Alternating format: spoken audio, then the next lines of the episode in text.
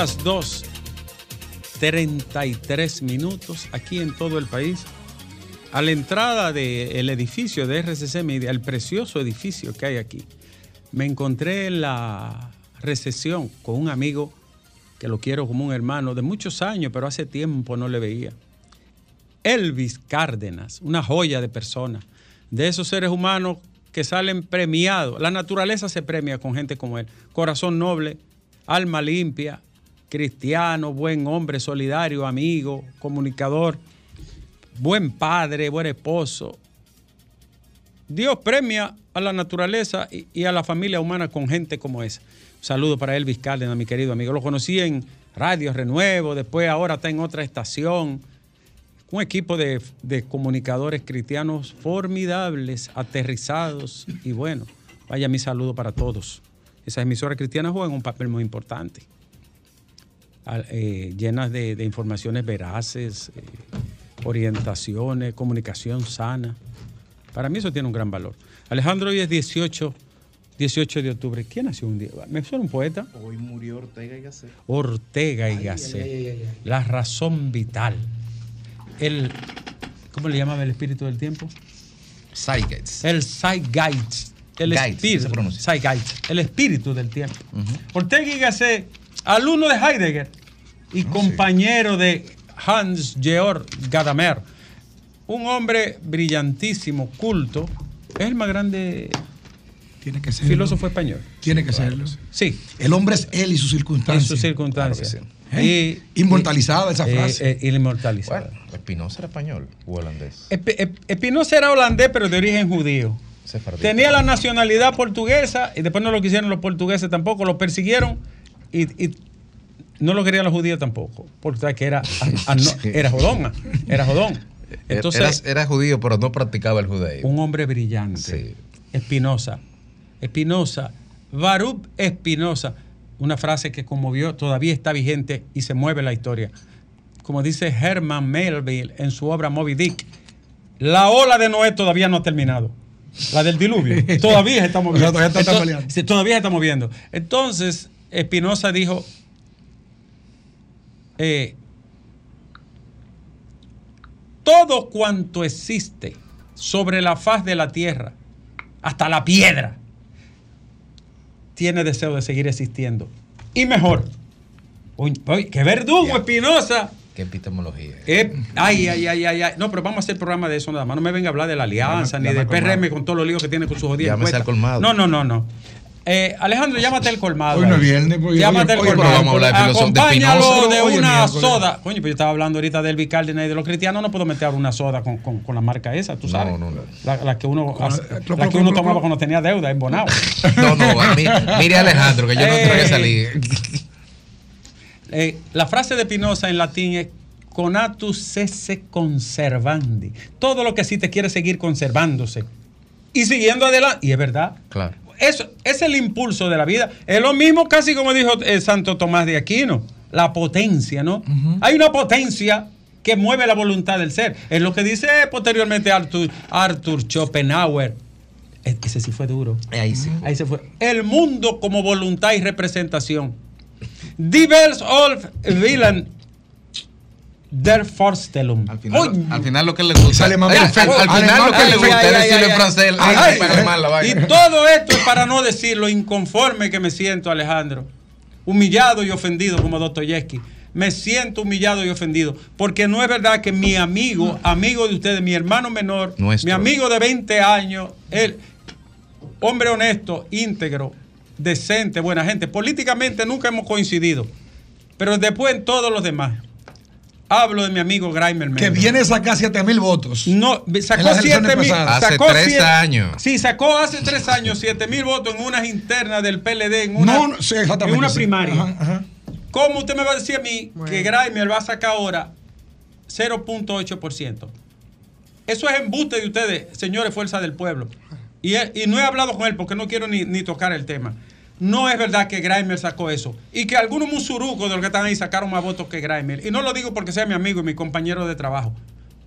El pueblo que nos escucha sabe de corazón que Grimer es más reconocido en cualquiera de esas bases que esas personas que aparecen ahí, con, con excepción de una o dos, como mi amiga, ¿cómo se llama la, la joven? Celine que es muy conocida, una buena persona también.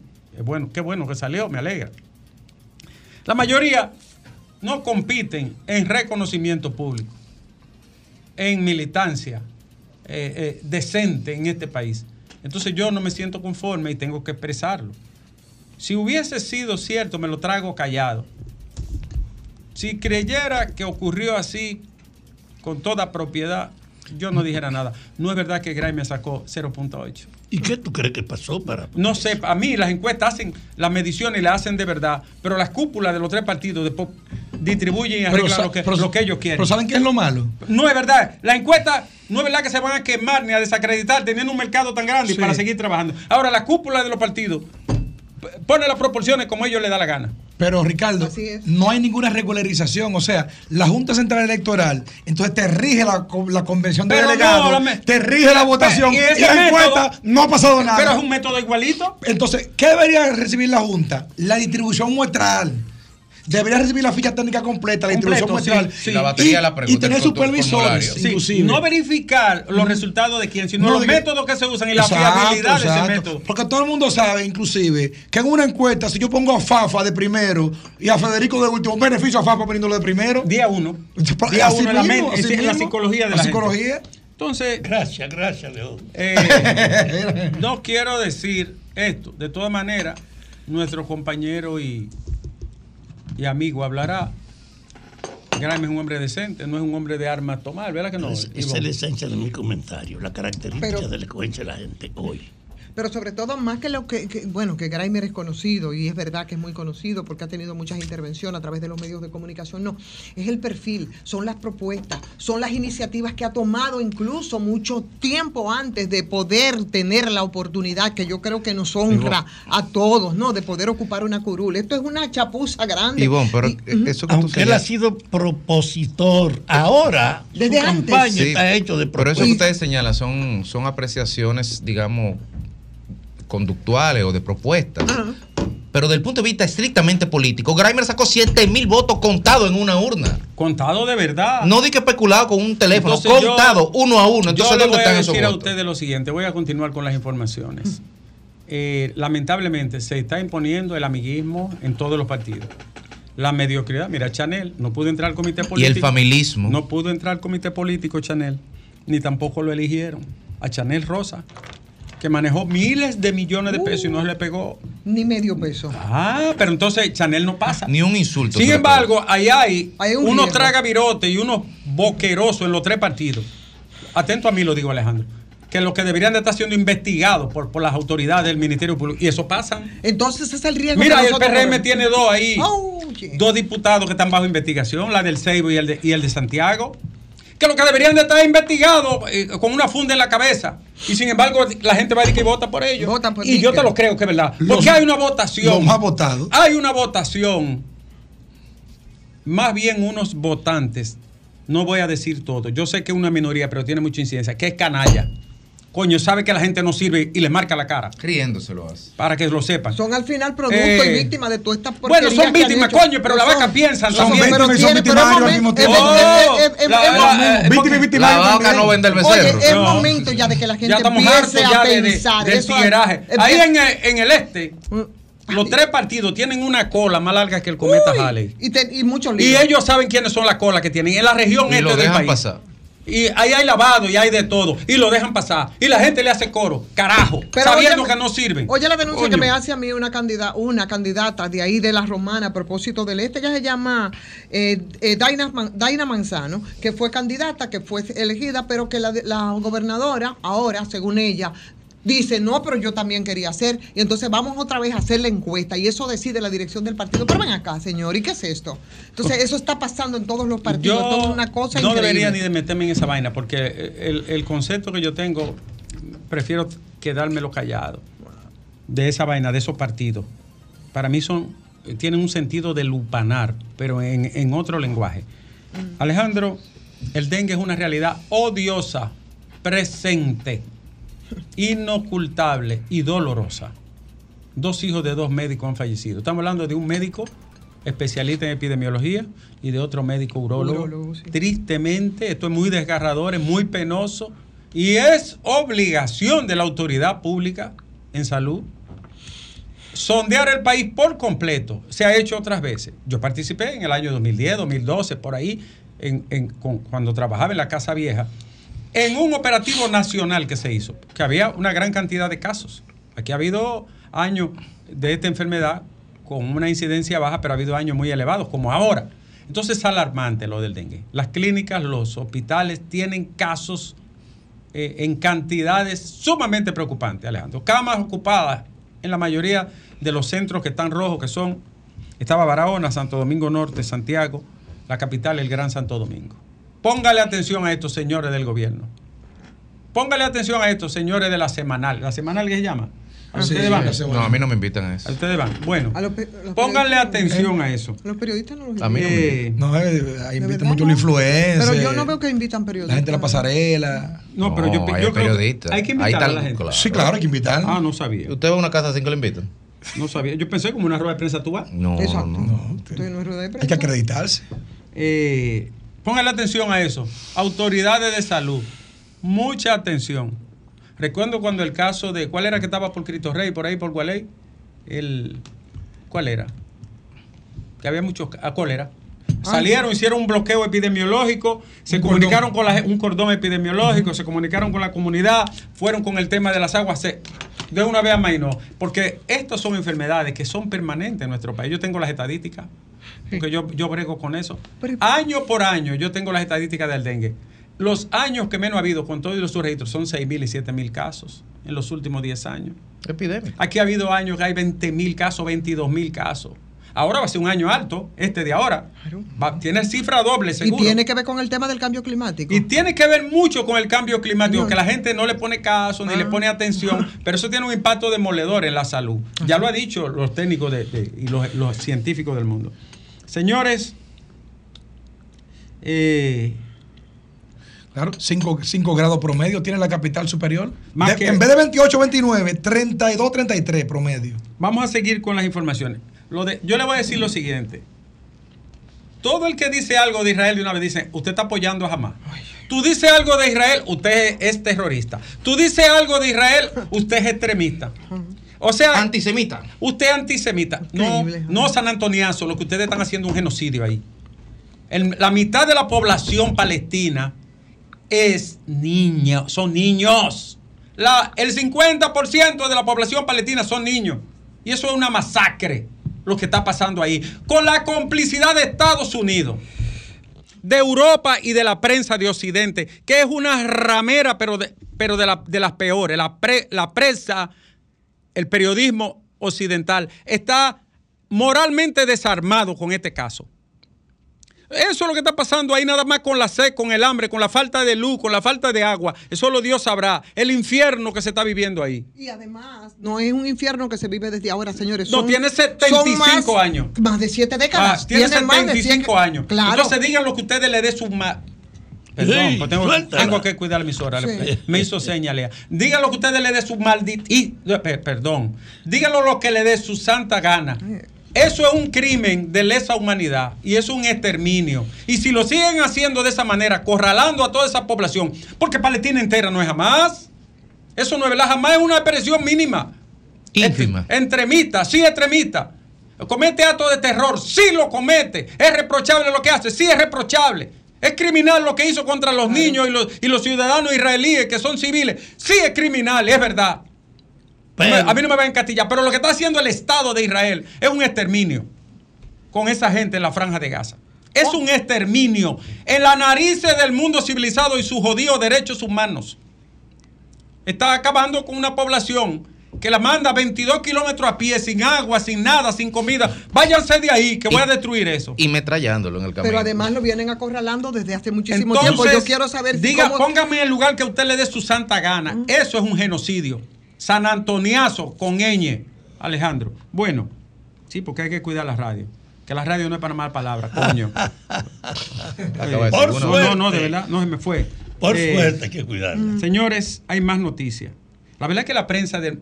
Señores, la prensa en los momentos difíciles, la prensa es para cuestionar el poder, la prensa es contrahegemónica, la prensa no es para estar en la verija del poder, en las ingles, en la parte íntima del poder. Eso que está pasando es una, una crueldad. Y que no me digan que, que fulano dijo esto, que el embajador dijo tal cosa. A mí me importa un comino eso.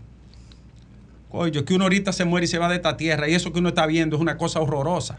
¿Cuál ha sido el papel de la prensa, por ejemplo, con un gran periodista No, pero yo quiero que investigador tú lo y, con, veas. y con el periodismo de investigación frente a Julián Assange? ¿Tú has visto To- la prensa? no se atreve. Nada. Óyeme, Porque no le quitan la visa. Se la pueden llevar al infierno si quieren. Óyeme. Coño. Qué vi- visa del carajo. Pero tú- cuando cuando la, la dignidad humana está en el lodo y en la sangre. ¿Qué, qué tú me estás hablando a mí? Alejandro, más noticias. Convocan hoy precisamente una vigilia en el Parque Independencia en solidaridad con Palestina. mañana. Eso es para mañana, perdón. Para mañana. Allá voy a estar. Ay, sí. Eh, señores, una familia perdió por completo todo. Todo, se le quemó todo. Una familia muy pobre. ¿Qué usted hace? Tiene que ayudar al gobierno. Ayuden a esa familia. Villaconsuelo, me comuniqué con unos ciudadanos de Villaconsuelo, Alejandro. La gente no puede caminar en las aceras, no puede caminar en la calle. Talleres, ventorrillos, gomeros, eh, mecánicos, eh, fruta, eh, eh, eh, vaina. Está bien, yo quiero que tú te ganes la vida, hermano. Y, y que, y que eso es una manera honrada de ganarse la vida. Pero los viejitos, los niños y los ciegos tienen derecho a caminar por las aceras. La gente no puede caminar. El ayuntamiento empezó un proceso de recuperar las aceras. Toda la junta de vecinos están de acuerdo, todo el mundo. Pero entonces los afectados, ¡ay, qué abuso! Coño, pero tú no puedes cogerle la acera al ciudadano, al infeliz, al anciano, al niño, al escolar. Entonces hay que, hay que liberar las aceras. Ahora, los peores son unos dealers que aparecen en la capital. Se cogen la acera, el área verde, las narices del ayuntamiento. Entrele a eso también, Carolina. No es nada malo vendutero. Entrele a todo ese grupo de asalta calzada que hay en la capital. Alejandro, ¿no es así? ¿No es así? Sí, dilo, dilo duro, sin miedo. Coño, que tú eres bonairo. Por eso mismo, ¿eh? No, que el es, es- es valiente. Ah, eso no es... diga- Después de los mocanos. eh, sí, bueno, ya Mosca es otra Pero ese cuando otra- van a ese las otro país. cuando Otro van a la- cuando van a las urnas como que medio se rajan. Él es Bonao. Sí, porque votan por quien no debe. Re- No, re- votan por quien debe. Rebelde y revolucionario. Claro. Eh, ¿Y el estadio- senador por qué ha ganado tantas veces? ¿Cuál? Y por- El, el amigo de Alejandro. ¿Y por qué, y por qué ganar de nuevo? Porque la oposición llevaba... eh, eh, Gente floja. pues sí, claro. Miren, no hay divisiones y Y vainas. ahora se murió. Eh, el, el estadio Cibao tendrá wifi gratis, aplicación para que pedir comida moderno todo. Tenía que ser las águilas. Alejandro. ¿Qué? Primero que, lo- que los diablitos azules. ¿Y cuáles son los equipos de allá? ¿No en el Licey? Eh, ¿a dónde? el estadio Cibao. Es que el Ah. Cibao tiene estadio. La- águilas Eh, tienen estadio. El estadio Cibao tiene Wi-Fi y tiene eh, comida por, por una app y todo. Tú no tienes que pararte de tus asientos. Distinto a los diablitos azules de la capital. Ay, Sí. Ahora ¿Y tenemos el, se lo campe- y el- y el campeonato del año pasado, ¿quién No, lo no, tiene? no. Eh, yo no estoy hablando de campeonato, estoy hablando de este. Pero debo pedirle ahora entonces al escogido que haga lo mismo aquí en la Estamos hablando de capital, pelota, Porque el Licey no tiene equipo, no tiene estadio. Licey campeón, cariño. ¿Qué no tiene estadio? Yo ¿Cómo te digo. El Licey no tiene Ah, estadio. ¿Y por qué jugamos en estadio? no, porque nosotros le damos un ¿Y de lado ahí. ¿Quiénes son nosotros? ¿Cuál- es tu equipo, Estamos hablando de pelota. ¿cuál es tu equipo? Los médicos pensionados protestaron hoy por mejoras en las condiciones y seguro de salud. Ay, atención, doctora Alma Boadilla, que siempre ha luchado con los médicos pensionados. Cuando, hayan, cuando vayan a hacer una actividad, invíteme. Es verdad, después que un médico dura 40 años, Pero el médico- 40 años, 35 años, 25 años. Algunos son jefes de enseñanza, preparan a los, a los como por ejemplo Alma Boadilla y, y Eusebio Garrido, el mismo Senencaba, el mismo Riquillo Mato, que eran profesores eh, eh, en las diferentes residencias, medicina interna, neumología, etcétera. Coño, y después te viene le da un segurito, eh, le, le da una pensioncita miserable y hasta sin seguro lo dejan. Señores del gobierno, señor presidente de la República, escuche a los médicos pensionados que dejaron su vida salvando vidas y lo que tienen es unas condiciones deplorables. Atención Vamos a a, la traer a Alma aquí un día. Atención a la doctora Flor Colón, que también es una gremialista de siempre y que está dentro de ese mismo paquete y con las mismas quejas de la doctora Bobadilla, una luchadora incansable con todo ese desastre que estamos ahora enfrentando con el tema de la seguridad social. Se hartó de advertir, de decir, de gritar, de hacer periplo. Nadie la escuchó y aquí estamos. Estamos padeciendo todo Es eso. cierto. Entonces, estoy con los médicos pensionados. Totalmente. Alejandro, los comedores económicos le están comprando los productos a la gente del día piña ante el cierre de la frontera. Es una buena medida, cómprenle todo eso, porque ustedes le compran a muchísima gente, ¿verdad? También el plan social puede comprar, ¿no es así? Desde el día uno. Desde el día uno. Había que hacerlo. pasa es que en el plan social hay dos turpenes que tienen 20 años ahí que no pierden. ¿Entonces quiénes son? Y cuando, y cuando pierden una licitación es porque ellos quieren. Y entonces agarran a cualquier medio y denuncian a. a- ¿Cómo que 20 años? Entonces en este gobierno también. Siguen ahí igualito. Es que no pierden, de verdad. ¿Y el cambio? Porque ellos son capaces. Es que si, si una sardina vale 30, ellos te la ponen a 15 para explotarte. ¿Qué tú haces? ¿Qué tú haces? ¿Entendiste? Comprarle la sardina. Ah. Y te traen por Y- adelantado. y te- yo, yo puedo dar Y te testi- fían a yo seis puedo meses. dar testimonio que Yadira Enrique ellos- es una mujer correcta, que no entran ni que en entonces. buscar chelito. ni- ¿Qué? Hasta donde yo sé y al día de hoy lo puedo decir. Que por cierto, y aunque Fafa no le guste, yo no sé porque di que no, di que, que ahora di que uno no puede ver los hechos del pasado. ¿Qué pasó con la que era eh, eh, estaba allá al frente de, de la seguridad de, de eso? ahí? Eh, Eso está en la procuraduría. Están buscando está los discos duros, lo están está- buscando. los se llevaron hasta los discos duros. Señores, Y más nunca se ha hablado de eso. los domin- el dominicano muerto en Chile fueron tres. ¿Ustedes vieron eso? Ah, me rafagueado. Fue un tumbe. ¿Ustedes Claro, vieron? Sí, la gente de Pero esos muchachos se van jovencitos de aquí, tienen la oportunidad de irse a un país que casi es el primer mundo comparado con nosotros. Claro que sí. En Entonces mis hijos, incluso. oye, él se llevaba a su esposa, que estaba embaraz- está embarazada, se metieron en una vaina rara. Fue- ahí no juegan, ¿tú viste cómo fueron? Tan, tan, tan, tan, tan. Qué triste ver eso, Alejandro. Muy penoso. Eh, ¿Qué más te digo, Alejandro? La Fuerza del Pueblo escogió a Rafael Gutiérrez, el Guti, como candidato más votado a regidor por el distrito. ¿Tú lo conoces? ¿Y de dónde es? Del distrito. Del distrito. Sí, de la 1. El Guti. El Guti. ¿Y por qué le llaman dicen así? Porque Gutiérrez, Ah. No, pero en la 1, en la Fuerza del Pueblo. La Fuerza del No, Pueblo. en, el- en la 1 el más votado se llama Andy Morales por encuesta. En la, en la- En la Fuerza del Pueblo. Y en la suscripción número 2, nuestro amigo Pedro Jiménez. Ay, papá. Ah, no, voy, a Pedro hablar de, Jiménez. voy a hablar de Pedro ahora. Y tú no me vas a contar El de más aquella votado. El más votado. Ricardo. Cuéntame de esa renuncia, la renuncia más espectacular que yo he visto en mi vida. Bueno, yo la me voy largo. a, yo la No voy a, así, pero- la voy a leer ahora. Renuncio, porque dijo. La voy a leer ahora, la más corta de la Fresco, historia. Más corta que el, cue- el, el- el cuento de Roa Basto. Qué peculiar. Bueno, sí, muy peculiar. De Monterroso. Señores, que a usted le digan que le pegaron un misil a un hospital y murieron 500 personas, incluyendo pacientes, niños, enfermeras, médicos, personal administrativo, todo el que estaba en el hospital murió.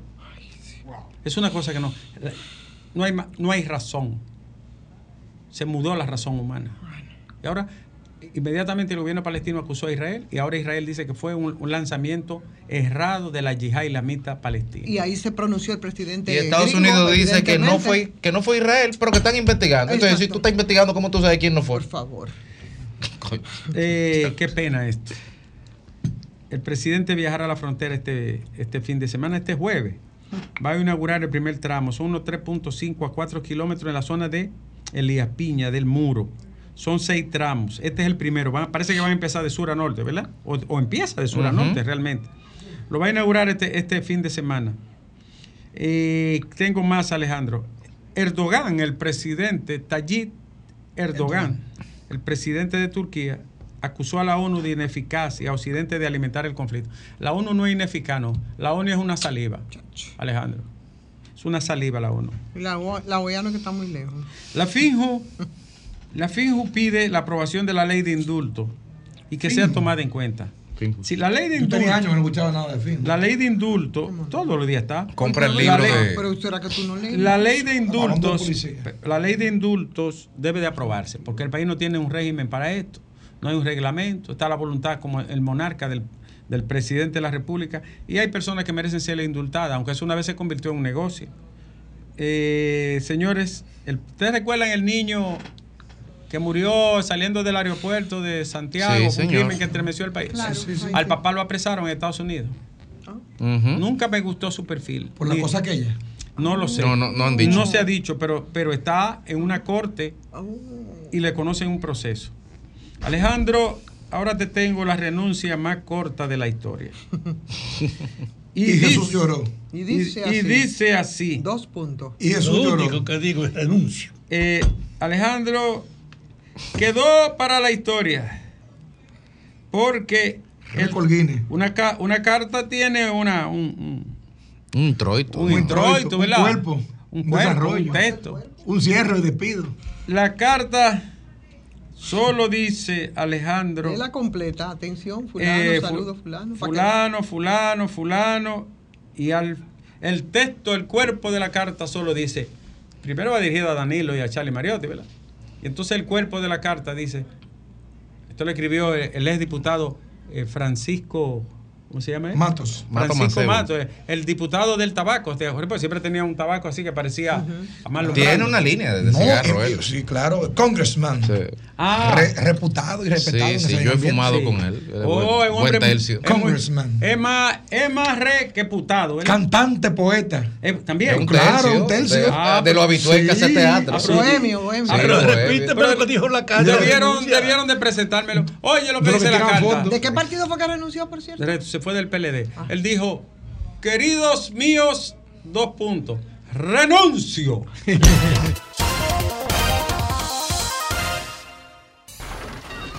Comunícate 809-540-1065.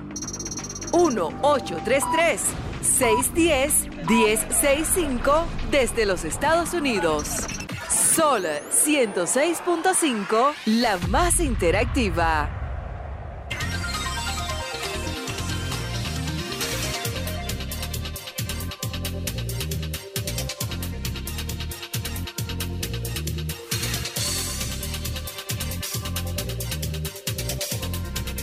Alejandro, Salud Pública ha confirmado, antes de hablar con el pueblo, a las 3 y 7 minutos, 12.991 casos en el año y dos muertes confirmadas últimamente.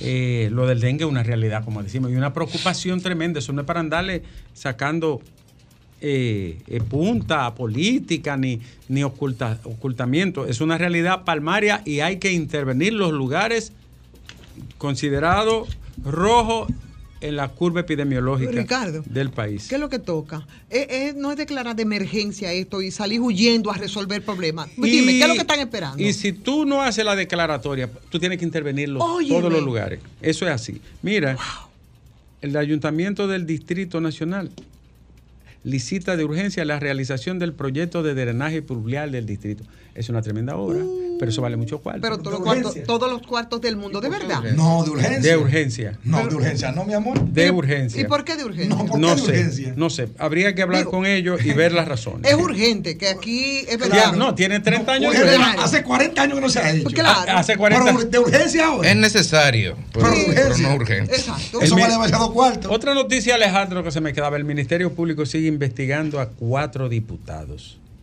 No son dos, son cuatro, Alejandro.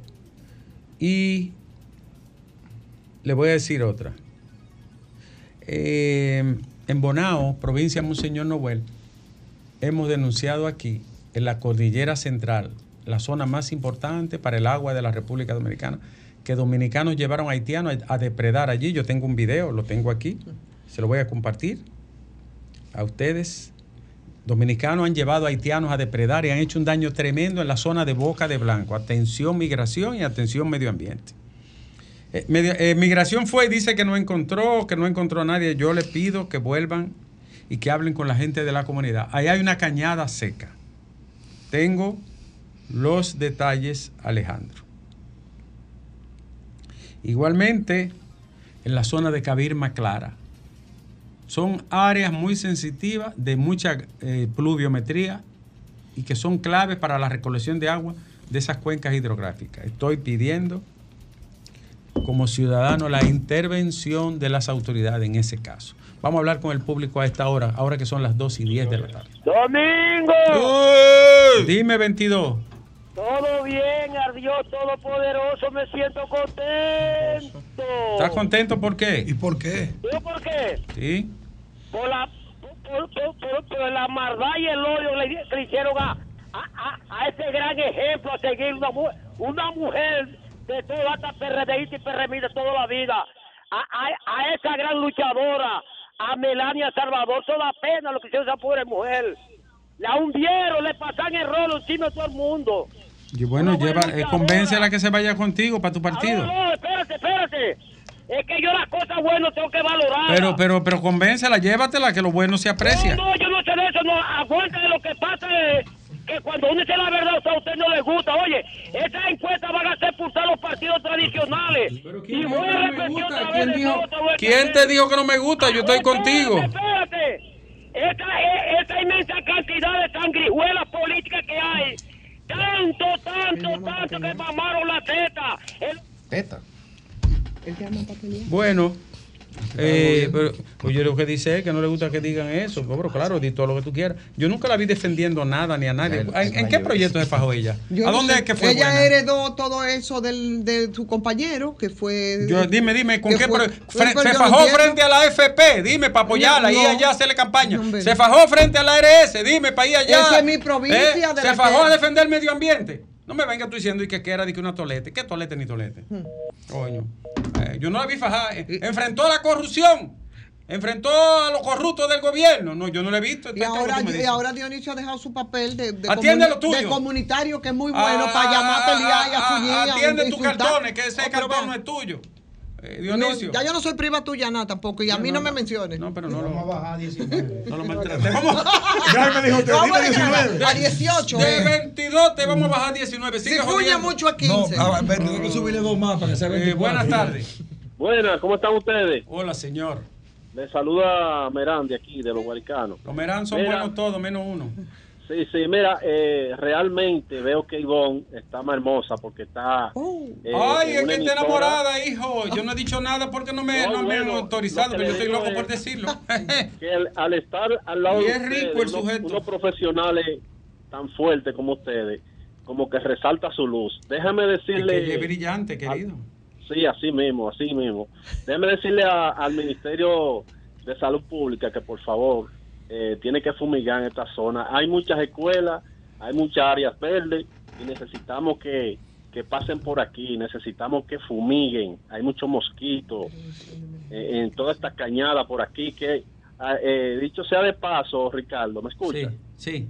Eh, el señor Fellito Suelvi ha hecho un trabajo bueno con relación a las cañadas, pero necesitamos la integración de las autoridades de salud pública aquí para que nos ayuden y sigamos mejorando. Pasen buenas tardes.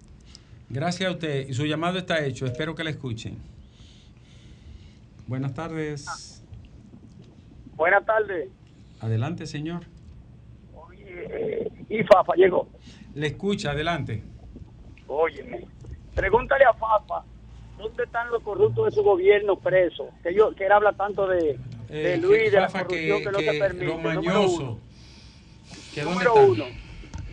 No hay manera de pasar por alto qué que no es el primer presidente que convierte la lucha Espérate, que te está respondiendo. Fafa, manito. Ya, oíste. ¿Cómo lo dice ahora? Él- porque no hay los nuestros todavía? Dice él que el tuyo ni, ni, ni lo miraba. Y los diputados que están sometidos, que son también Escúchame, escúchame, escúchame, escúchame, no, los funcionarios de tu gobierno, no diputados, pregúntame dos países, cuál está preso, número uno. Eh, sí. Número dos, los familiares hasta de Paliza y todo el mundo, cobrando 175 y 75 mil pesos de pensión y los médicos, y nosotros los médicos, ¿qué cobramos? Basura. Ay, ay, Fafa. Eh, Entonces ustedes están, mira, yo conozco gente que ahora mismo están siendo ellos pensionados que nunca han dado un golpe con 75, 85 mil hasta 90 mil pesos. ¿Y es sabe lo que verdad. hacen? Hay casos. Yo vi un, yo vi un caso de Puerto. Plata.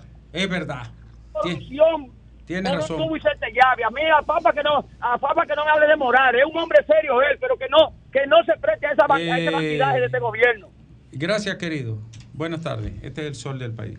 Y es verdad que han pensionado gente que no se lo merece, que no ha dado un golpe nunca. Yo vi una pensión ahí, que una amiga mía hizo un reportaje. Gente con Priena al monte. menos de Saludos 30 para años Priena. pensionado. Gente jovencita ahí, ahí que se ve que puede. a- 28 abrir. años, Eh, 50. rico, con una, una, una pensión de 30 mil pesos. Cuando hay gente que lo tiene 5 y 6 mil pesos. Buenas tardes. Es verdad. Buenas tardes. Es una, una querosidad. Diga usted, Pamela de Herrera, ¿cómo están todos? Pamela, ¿cómo tú estás?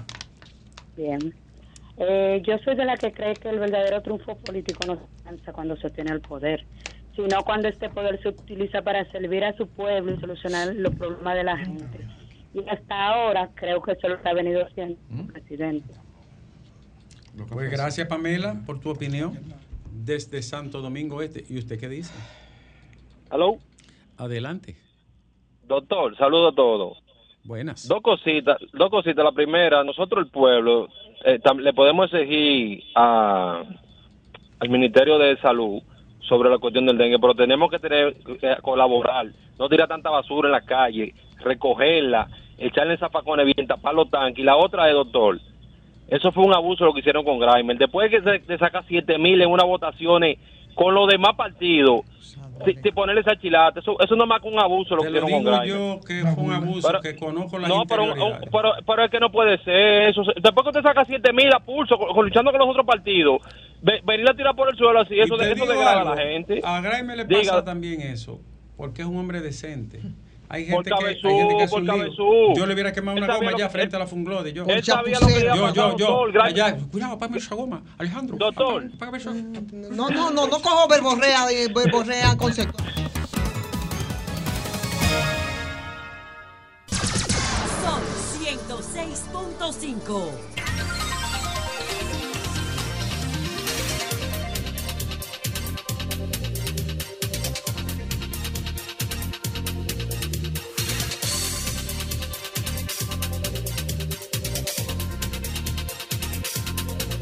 Retornamos, retornamos al sol de la tarde a las 3.20 minutos. Eh, ah, gracias. Eh, a- acaba de llegar y te felicitamos. ¿Por qué? No, no, pues siempre tu trabajo, tu puntualidad, tu empeño. Ya, Lea. Esta es la primera vez que Domingo ¡Y llega. yo! ¡Y yo!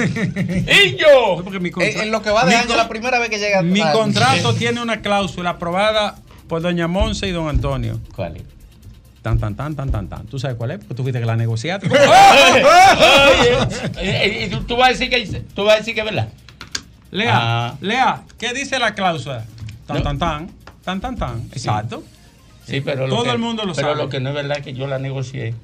¿Y yo qué? nunca, nunca negocio en contra mía. No, pero tú, tú fuiste. que- Vocero, por lo menos fuiste vocero. No, yo no propuse ni salario ni método, fuiste tú. Para todo. Impuesto- Todo- impuesto todo interno lo te- deja tranquilo con ese eso- salario. eh, mira, eso es un. ¿A cuál? Como el salario. ¿Cuántas veces usted le tirado? Yo no tengo RNC. Oye, Yo no tengo. El yo, no lío- te- yo sé que yo no estoy evadiendo, pero yo no tengo ni una gallina en Bonao, Alejandro. A mí que no me fuña nadie. Cosa que una camiseta Miren, vale dinero. oye. y la mayoría de los anuncios que tengo en, en mi canal son gratuitos. No es así, tú lo sabes. Hay dos nada más que, que no. Ah, bueno, está bien. Está bien. Tú sabes, el de los medicamentos Sí, y, y otro. Y el otro. ah, y el de el jarabe. Ya van tres. Sí, Van tres. Y el de la Vega. Cuatro. Sí, Sí, sí, sí, sí, va- negativo, eh, cinco. sí, y te sigo contando. Pero van siete ya. Déjalo, déjalo ahí. Déjalo. A mí me consta que Domingo es verdad que ha diligenciado los salarios de su Ah, pero que pregunta- pregunta- que él de cobra menos que los otros. Y que él cobra Él menos. cobra menos que Porque los él es un tipo tan domingo que él negocia a los otros y lo de él entonces lo baja. Hombre Eh, desprendido. no, lo que pasa es que cae en un gancho. No, lo que pasa es que él tiene, ¿tú entiendes? No, cae en un gancho. Mira, cuando se estaba formando este equipo. Yo, lo primero que yo le dije, saca Fafa. Oye, cuando, cuando se estaba Fafa formando este equipo. En la digo. casa de él estábamos metidos y dije, saca Fafa. ¿En la casa de fama? Sí, estaba en la casa. Oye, Cuando cuando, fue al estaba formando cuando este Fafa equipo. fue al Valle. Oye, los padres de este equipo son. No, y Andrés le Mateo. Andrés eh, Le eh, Mateo. Andrés El dijo, carne vital. no, Andrés, dijo, sería no solo injusto de tu parte, improcedente y devastador éticamente. Digo, ¿por qué? Recuerda, eh, ¿acaso borraremos la hazaña de aquel día 27, de- 29 de abril en la zona colonial, eh, donde él como un bestiario... di- y yo, tienes razón. Tienes Ya razón, tiene tienes razón, decir. tienes razón. Oye, Le saca los padres de este equipo. No, y- y- Una factura de 30 Oye, años atrás. oye, sí, sí, todavía Tenía más cobra. 40 años. Sí. Sí. Los padres de este equipo, Andrés, Ricardo, Fafa y yo, éramos cuatro nada más, ¿verdad? Cuatro, sí. Sí, cuatro. Porque Oye, nunca confiamos en Guerrero Heredia. No, porque él era. Ay, no, no. Y al final, Judas y Cariotti y las 30 monedas se impusieron. No, porque él era, él ¿Eh? era el vecino de al lado. No está oyendo él. Eh, él siempre no oye porque Lea, él tiene Él no tiempo. Él participó en Sí. algunas reuniones y yo, y yo dije, hay uno entre nosotros que esta noche, No, güey. Antes de que cante el gallo. antes, antes de que cante el gallo. Me negará tres veces. Eh, oye, entonces yo caí en un gancho con ese equipo. Y el primero que lo propuso fue Ricardo, tengo que reconocerlo, brillante como es. Dijo, que Domingo vaya a negociar. Sí. Que vaya a negociar Domingo. Ahí me sacó de juego porque tenía que negociar para ellos, no, nunca para mí. Para poder lograr esos objetivos tiene que ser así. Me odió. Caí en un gancho. Señores, ahora son las 3.25 minutos. Domingo P acaba de llegar y se reinicia el sol de la tarde. Esto, esto, no, es- esto no es un relajo, no, Eh, mira, no. esta es... Domingo, el, el calor, muchísimo La infarto. calor. Muchísimo Eh. infarto. No, el calor es grave. Muchísimo infarto, el calor. En Estados Unidos y la Europa, ¿ustedes no, vieron? ahora no son la vacuna, ya no son la No, vacuna. no, ya la gente ni habla de que no, porque sabe que la teoría de conspiración decía que. Señor, el calor ha matado gente más que nunca, Domingo. Bueno. Que no hay precedente en No la hay precedente. yo en Francia, En Francia, Francia, Italia. en Italia, No, en Grecia, la cantidad de muertos. eh, Mientras sea- mientras sean personas aguiluchos, no importa. y- Mira, mira, así? Miren, lo que, está de- lo que está definiendo el cambio climático en el globo es terrible. ¿Ustedes vieron lo que pasó en Siria? ¿Fue en Siria? Sí. Las inundaciones de Siria. Libia. De Libia, de Libia. no- nunca en la vida. Sí, Cinco miren. mil muertos en una Mira, tarde. Tenían 1500 años que no pasaba algo así.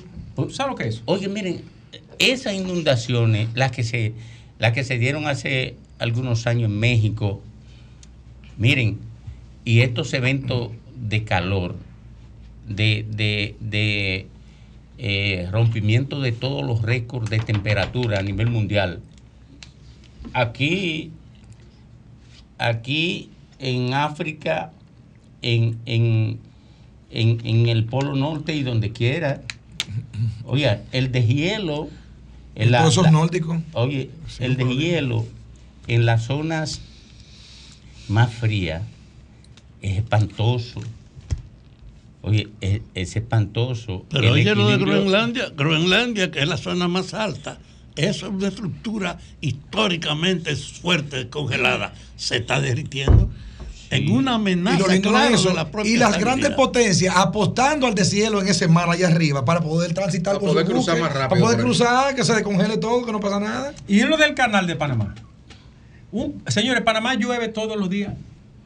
Y ahora con la situación que ha habido, el canal bajó en un nivel que los barcos de una gran eslora no pueden pasar. Y llegó al nivel más bajo de, de los últimos 100 años de agua, que hay que racionalizar Sí. la entrada de los barcos. Ya no puede pasar de que todo el que quiera. No El- dale, el eh, agua no da de eh, las esclusas. En un país donde el 12% de los ingresos del PIB es de ahí que Es de ahí. viene. Pero estamos hablando, yo diré una vez, una semana ya, y no 12%. podía salir porque llueve todos los días. Los puentecitos peatonales tienen techo porque llueve tanto que tú, tú necesitas tener techo en los puentes peatonales. Y sin embargo, miren lo que ha pasado en el canal.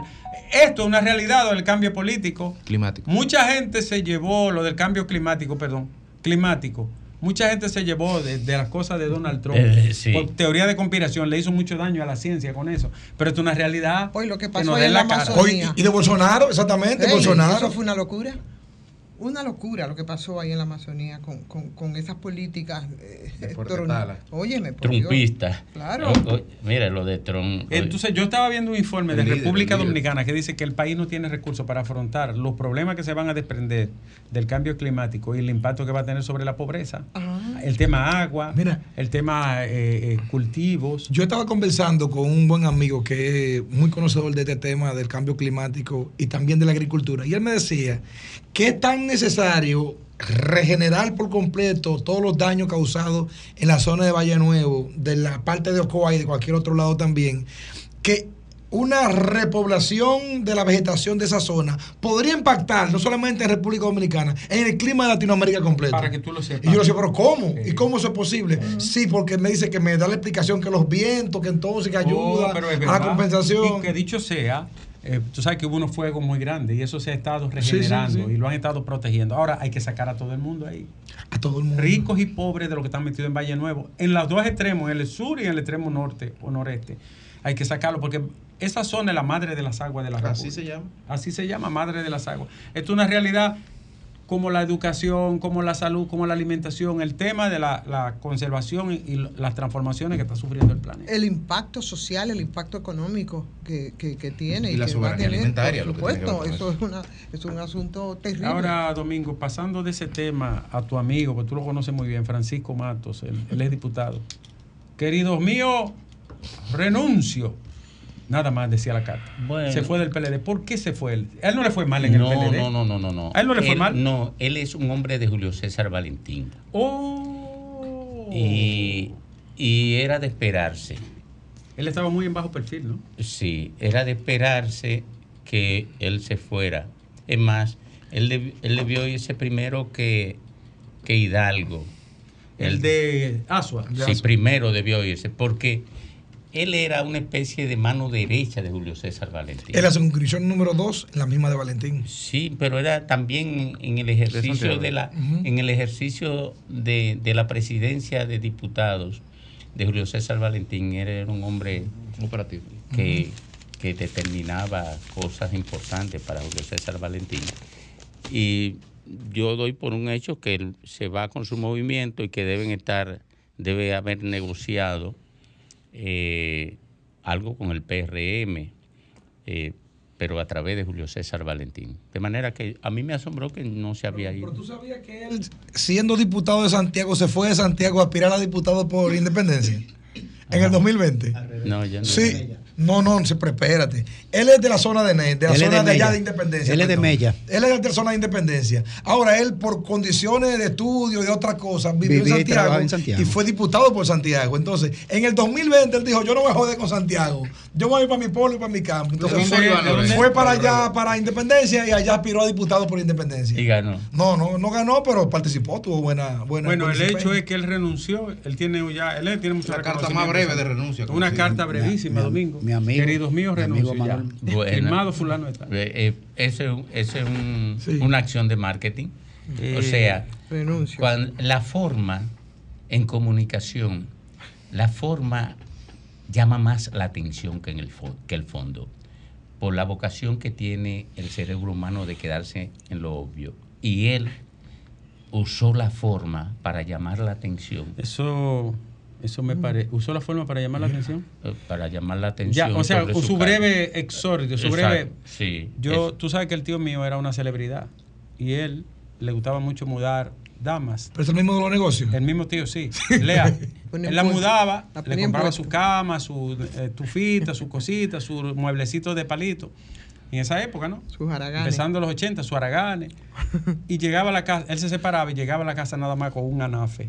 Es lo único que llevaba era anafe. Mi casa estaba llena de anafe. la última esposa que tuvo se fue y llegó. Y yo digo, tío, ¿y usted no trajo nada? Y dice, hemos hecho la transición a estufa y se quedó con ella. Uy, hemos hecho la transición. Oye, Domingo, ya, ya Sí. había cambiado a las estufitas chiquitas de tres sí, Digo, sí. tío, ¿y usted no trajo nada esta vez? Porque la casa estaba llena de anafes, porque que mudaba una todos los meses. Entonces yo le digo, me dice, dije, Pero por eso le quebraban los negocios. me dice, hemos hecho la transición a estufa. Y lamentablemente ya se quedó con ella. Alejandro.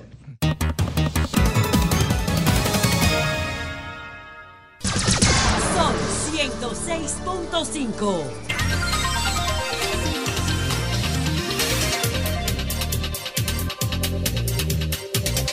minutos, 3.37 minutos aquí en el sol de la tarde. ¿Quién gana?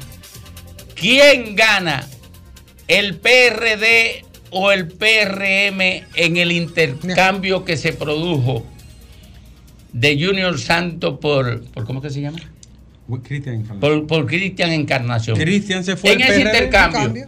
Sí, Cristian Encarnación se fue para el PRD y Junior, Santos se va para el PRM. Volvió al PRD, mejor para el dicho, PRM. Porque él salió del PRD. Sí, sí, pero, está bien. vez. Está bien, porque yo lo quiero presentar. Está bien, preséntalo Como- como tú quieras, pero volvió a Sí, pero nicho espérate, pero vez. entonces no me lo dañes así como ¿Qué yo te quiera. están dañando? Ni te claro están que me lo están dañando, dañando. Oye, porque, ¿quién? Si no se entiende, la gente no lo entiende. Eh, ¿Quién, gana? En ese intercambio? En ese Vironai. Exacto, en ese intercambio, ¿quién gana? ¿O quién pierde ¿El PRM o el PRD? El- ¿O quién pierde más? ¿O quién pierde? Pierde más el PRM, gana más el PRD. ¿Cómo, por qué? Porque el PRD gana un alcalde con una nómina de 5 mil empleados y una estructura política. Y hay, y hay 5 mil empleados en ese Hay ayuntamiento. tan oh, pero es que eso debe tener unos 2 mil, 2 mil o 3 mil empleados, más la botellita. y ¿En los Alcarrizos? De Sí, sí, 500. claro. Tiene medio Los millón, Alcarrizos. Los 400 Alcarrizos es el quinto municipio más grande del país. Sí. Más grande que San Cristóbal. Y muy habitado. Sí, y, y claro, porque es muy apiñado. Hacinado. Sí, entonces ahí gana el PRD, gana una Pero alcaldía además el PRD no tenía posibilidad de ninguna. Exacto. Este, Tiene un alcalde. En un modelo clientelar, este tiene que significarle algo. Aunque no ganara, tiene regidores. Por mal que le, por Cuatro mal que le vaya, Ahora- arrastra un 15%, un 20% Ahora, ese ¿quién- alcalde. así. quién No pudo encontrar mejor nicho entonces. Entonces, ¿quién gana, Domingo? Que el PRD. Eh, Para mí pierde el municipio. Gane quien gane, a los aterrizos se jode. Yo creo, yo creo que fue un buen intercambio. ¿De qué? Silencio, todo el mundo. No, yo estoy esperando, yo estoy esperando a ver qué. Eso tiene un pero, dale. Tuvieron que hacer en el medio los dos. Oye, fue un buen intercambio. ¿De qué? Porque cualquiera, eh, cualquiera genera en esa relación ganar, ganar o perder, perder. Sí, pero hay un problema. Hay Hay, partidos. hay, hay, Oigan. hay uno que lo cambian por dos aguas. perdón. Perdón, Un saco de. No, no, Un saco de no, jodo. no, Un saco Un saco Tú eres parte involucrada. Yo quiero decirle que hay situaciones donde el que se va permite que el partido donde estaba ganara, porque dentro él hacía más daño que siendo militar. Wow, está bien. Esto Ahora, vivo, otro. le voy a decir. No, bien. Oye, esta, hay candidatos que tú lo cambias por una botella de saliva y No. tú pierdes. La botella. Total- totalmente. Tú- Eso es así. oye, Ahora, por lo menos son del mismo fenotipo, los dos. No tú, puede decir que no hay racismo. tú orinas a la orilla de la casa y pediste tu orina. El teto. Oh, pero ven, oh, pero ven acá. Es que no hay nada que buscar. Ahora nada. aquí, aquí hay una Oye, víctima. Los oye. alcarrizos. Lo- no, el municipio. El municipio. El Oye. municipio. Yo voy a decir algo, pero no se refiere a ellos dos. ¿Cuál es? Eso es como un beso. Pero ese municipio ni siquiera un cementerio tenía. Tú viste que Es una cosa, la gente enterraba ejemplo. Eso es como un beso. Eso es como un beso. Un beso es algo muy sublime para tú venir con eso. Depende con quién. Pero a una vaca. No. No, no, no, no, no, no. Tú sabes qué No es ponga el el beso. Tú sabes qué es el ¿Qué beso. es el beso? Pregunta el mundo. mundo. El beso, ¿Qué es? es? el beso es un chuleo decente. Alejandro.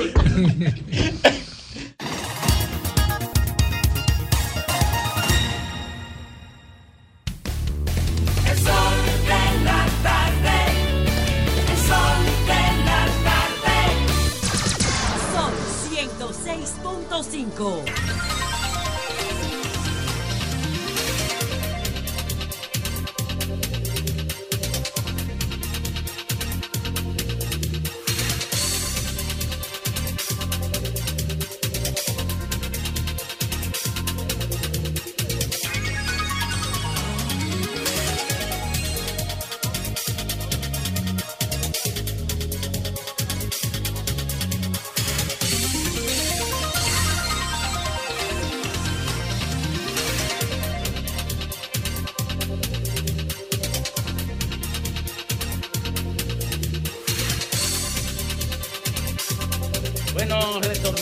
Al sol de la tarde a las 3.43 minutos. Eh, eh, yo iba a decir, mira, tú me salvaste porque yo iba a decir algo cruel Ay, ay, ay. con el asunto del beso. Pero uno que no es cruel, sino un... Sublime. Sí, sublime.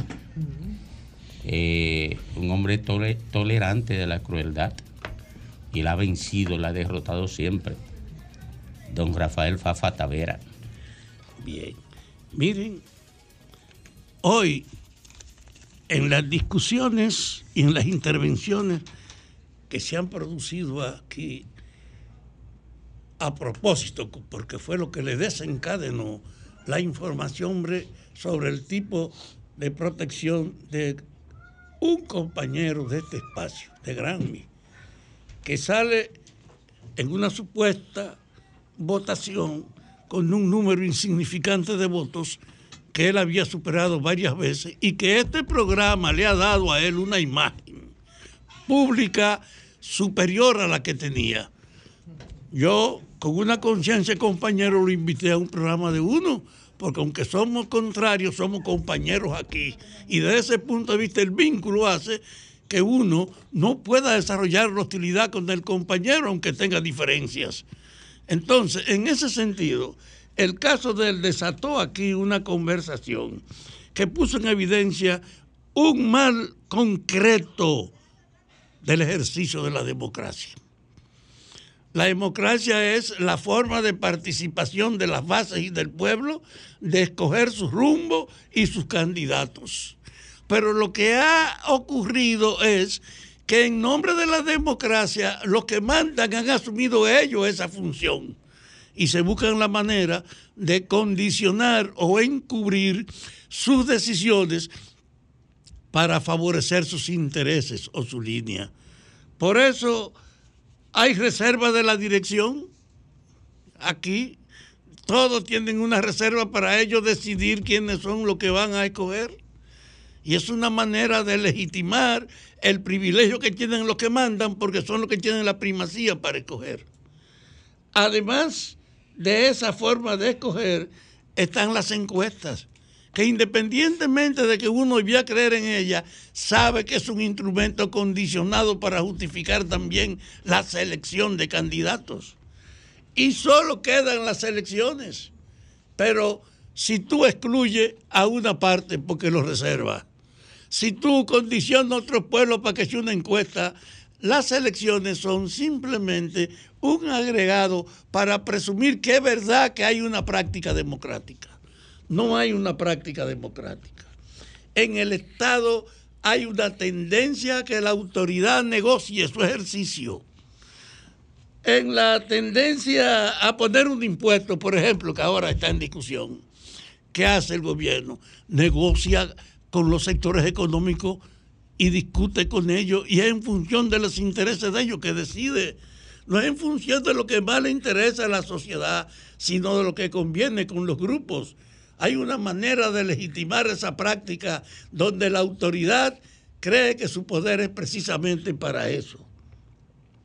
Así, nosotros nos encontramos con unas transferencias de bienes públicos.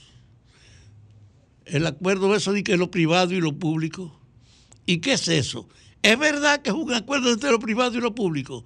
No, es una forma de transferencia del poder público y del espacio público al sector privado, porque terminan ellos administrándolo. Es un problema de la degradación de esta democracia que tenemos nosotros.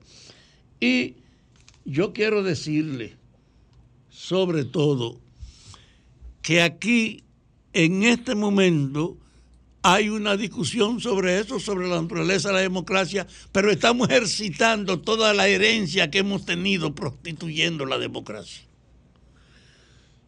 Yo creo, por eso, que debía fundamentarse el ejercicio de los partidos en decir cuál es su visión, que se privilegie el hecho de fundamentar su visión para ejercer la autoridad, que se formalice que los programas no son simplemente cuestiones para cumplir, sino guías obligadas a las que tú puedes recurrir impugnándolas hasta en los medios judiciales. Aquí los programas no tienen valor para los partidos. Yo estaba diciendo que Abinader llegó con un programa, pero que lo ha ejecutado con timidez. Y que con quien tiene excusa por lo que encontró, está obligado, ahora que quiere seguir, a comprometerse a fondo con lo que él ofreció, que es reorganizar esto para hacer valer los intereses de la mayoría, no para en nombre de la autoridad tú condicionar todo a tu beneficio y tu interés. Y eso es lo que pasa ahora mismo con la democracia dominicana. Está prostituida en el fondo de que los que mandan son los que deciden, aunque encubran su decisión con cuentos o con apariencia. Ese hecho, entonces, ahora nos obliga a reflexionar aún más sobre la necesidad y la importancia de un cambio que se imponga la transparencia, que acabe con la impunidad y los bandoleros que han convertido la administración en un recurso personal de provecho. Porque si esas que son las matrices que permiten estos comportamientos no se abordan, vamos a seguir siendo un instrumento democráticamente de relajo. Yo no tengo duda que este país está obligado a hacer un sacudimiento a fondo para que se acaben esas intermediaciones y esas justificaciones. Pero yo no tengo duda que las reservas que se hacen en los partidos para imponer candidatos no corresponde a la democracia. Que el hecho de en nombre de la formalidad de decir que se hace una encuesta para saber quiénes son no se corresponde con la democracia. Es una manera de tú revestir que la preferencia tuya, condicionada por lo que tú pagas para eso, se imponga. Y que incluso en los espacios dedicados a las elecciones, como lo hemos visto aquí hoy, no hay garantía de que sea la expresión de la gente que se imponga, sino los condicionantes también que desde arriba se condicionan. Por eso, en la política del gobierno, miren cuál es la preocupación principal. ¿Cómo incorporar al sector privado más poderoso en el mando político? ¿Y qué es eso? Facilitar que la plataforma política sea aprovechada por los más ricos. Miren quiénes son los funcionarios. Y además, este ejercicio, este ejercicio de la alianza pública y privada, que no está hecha para regular una mejor participación para el sector público y que cuente con recursos para responder a sus necesidades de dirigentes. Dejo pues en nuestros oyentes el hecho de que no esperemos que casos como el de nuestro compañero de aquí hoy, que fue lo que desencadenó la discusión, sea una excepción. Este país necesita un cambio y no puede seguir siendo un relajo como hasta ahora han aparecido los pasos llamados del cambio.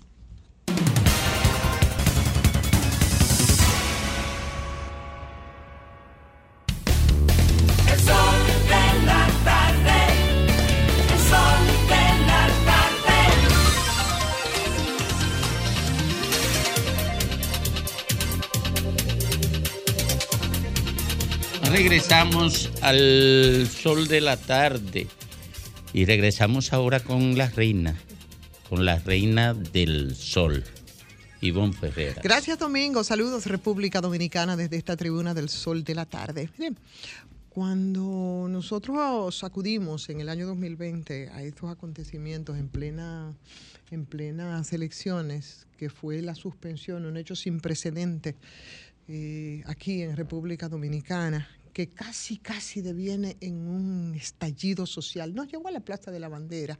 Yo pensaba que aquí las cosas iban a partir de ahí a estar bastante claras, sobre todo eh, con la parte técnica, y sobre todo porque de eso al final del día no sabemos, no tenemos, no sabemos a ciencia cierta qué pasó, porque todo se quedó en una, en una nebulosa. Y por eso, para mí, es tan importante eh, la denuncia que hizo el director de informática de la Junta Central Electoral, que volvemos entonces a los mismos, eh, a, recorrer algunos caminos que podrían llevarnos a situaciones bastante complicadas. Señores, el can de los escáneres vuelve a la Junta Central Electoral, vuelve a estar ahí en el ojo del candelero. Y, por supuesto, esos escáneres que según el director de informática eh, son un riesgo. Y parte del riesgo puede ser volver sobre lo andado. Y esto, por supuesto, estamos hablando de cara a las próximas elecciones, las elecciones que están ahí a la vuelta de la esquina, porque son las elecciones a las que tendremos que acudir el próximo, el próximo año y nos recomiendan usarlos. Están diciendo anticipadamente que hay problemas. Y hay problemas porque están descontinuados por el fabricante, porque las piezas no aparecen, dicen ellos, además de que, están llenos de polvo, que están vueltos un desastre, un etcétera. Y entonces ahora los partidos han pedido unos días para poder evaluar la situación de lo que ha sido denunciado y se hizo con todos los partidos políticos. Eh, ¿De cuáles escáneres nosotros estamos hablando? ¿Verdad? Porque no podemos confundirnos, son eh, los equipos de, de ese voto, el voto automatizado, que fueron los que fallaron, los mismos que fallaron en el año 2020, y casi provocan una situación que, óyeme, pudimos habernos lamentado. Y esas, esos son los escáneres que se compraron, que costaron, ustedes recuerdan, fueron casi 40 millones los que tuvimos que guamearnos en el 2015 por esos escáneres, después que se usaron en las elecciones del 2016, la misma Junta Central Electoral eh, había dicho que, que eso no servía para nada, que eso eran, eh, estaban listos, pero para tirarlos a la basura. Y aunque después se usaron en las elecciones en- del 2020 y en las primarias recientes de- del Partido Revolucionario Moderno, ahí es donde dice que aparecieron muchísimos problemas y eso es lo que ha encendido y ha levantado las, las alertas. Lo curioso de todo esto es que el presidente de la Junta dijo que ya hay equipos licitados, que ya hay equipos adjudicados, pero después del informe de esta gente de informática sobre, este, sobre esta situación, es muy probable que esa licitación haya que ampliarla, al menos es lo que ellos han dicho. Eh, pero por supuesto para eso tendría que ponerse entonces de acuerdo eh, los partidos políticos. Y eso de verdad para mí es una, una preocupación, porque eso sirve también para que muchos empiecen como a navegar en ríos revueltos y a tratar de sacar capital político, que es lo que aquí se quiere hacer con todo. Con esta propuesta, los partidos políticos, hecho por la Junta Central Electoral, lo hizo en audiencia pública de reemplazar entonces por laptops los inservibles escáneres que se utilizarían en las elecciones del año que viene, porque ya están viejos, están obsoletos, no se pueden usar, no hay repuesto disponible eh, en el mercado. Eh, pero sobre todo porque esos escáneres viejos, inservibles y obsoletos y bastante caros, por cierto, eh, representan entonces un riesgo de seguridad para los procesos electorales. eh, en caso de que puedan fallar, ¿no? Y, y esas yo creo que son palabras mayores y eso nosotros no podemos ignorarlo, sobre todo por las experiencias vividas, porque las explicaciones que ofreció el director de informática eh, a los, a los representantes de los partidos, como correspondía en este caso, respecto a los equipos sometidos a esa auditoría previo a las realizaciones incluso de las primarias del PRM para que pudieran evaluar la calidad del hardware. Así es, ¿verdad? Yo vine que se dice el. ¿no? Hardware, sí. Ah, ¿no? Exactamente, pero para que se pudiera evaluar, eh, gracias a la que ellos entonces se percataron de, lo, de la situación eh, y de los problemas operativos que están afectando el desempeño de esto ahora. Con esas razones, dichas de esta manera, yo creo que no era tampoco tan complicado poder convencerlos de, de la necesidad de que sí hay que hacer el cambio y que esa propuesta pudiera ser valorada. Y bueno, señalando que para los comicios venideros deberían de- utilizarse todos los equipos necesarios en aras, por supuesto, de garantizar la necesaria pulcritud y transparencia de un proceso en el interés, por supuesto, de la Junta Central Electoral, de que así sea con todas las organizaciones posibles, po- políticas, o de casi todas las organizaciones políticas, de casi, porque resulta que también con esta información que a mí por lo menos me llena de preocupación, porque no supero lo que ocurrió aquí en el 2020 y sobre todo no supero porque nunca supimos lo que ocurrió, ahora resulta que uno de los partidos políticos, el que se dice más importante de oposición y que se llama Fuerza del Pueblo, ellos se oponen a que se cambien las laptops por los escáneres viejos, ¿no? Por los escáneres que ellos dicen y que comprobaron que están, que están defectuosos, que ya están obsoletos. Porque según el delegado de la Fuerza del Pueblo, el señor Manuel Crespo, como ofreció algunas declaraciones, él dice que esa propuesta está fuera del plazo que fija ley, la, la ley de régimen electoral, porque faltan pocos meses para las elecciones de febrero. Y yo digo, ¿qué carajo vamos a hacer?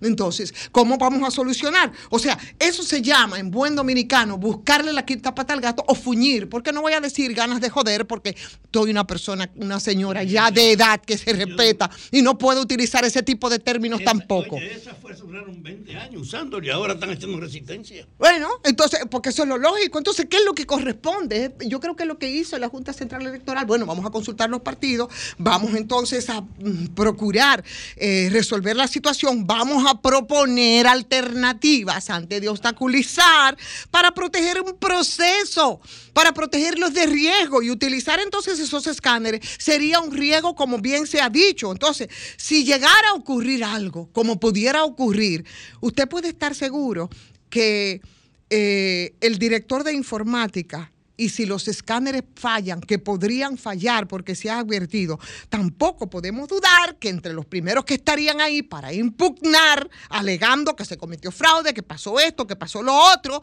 sería precisamente la fuerza del pueblo que ahora le está buscando la quita pata al gato, buscando periquito para que no se hagan los cambios que tienen que hacerse, señores, ahora, en este momento. Entonces empezarían las culpas de un algoritmo, del método del ritmo y todas las parafernalias ¿eh? que se han dicho respecto a este caso. Señor, yo entiendo que los partidos de oposición tienen que jugar su papel, pero es jugar su papel en la crítica constructiva, pero también en las propuestas, no fuñir por ganas de fuñir.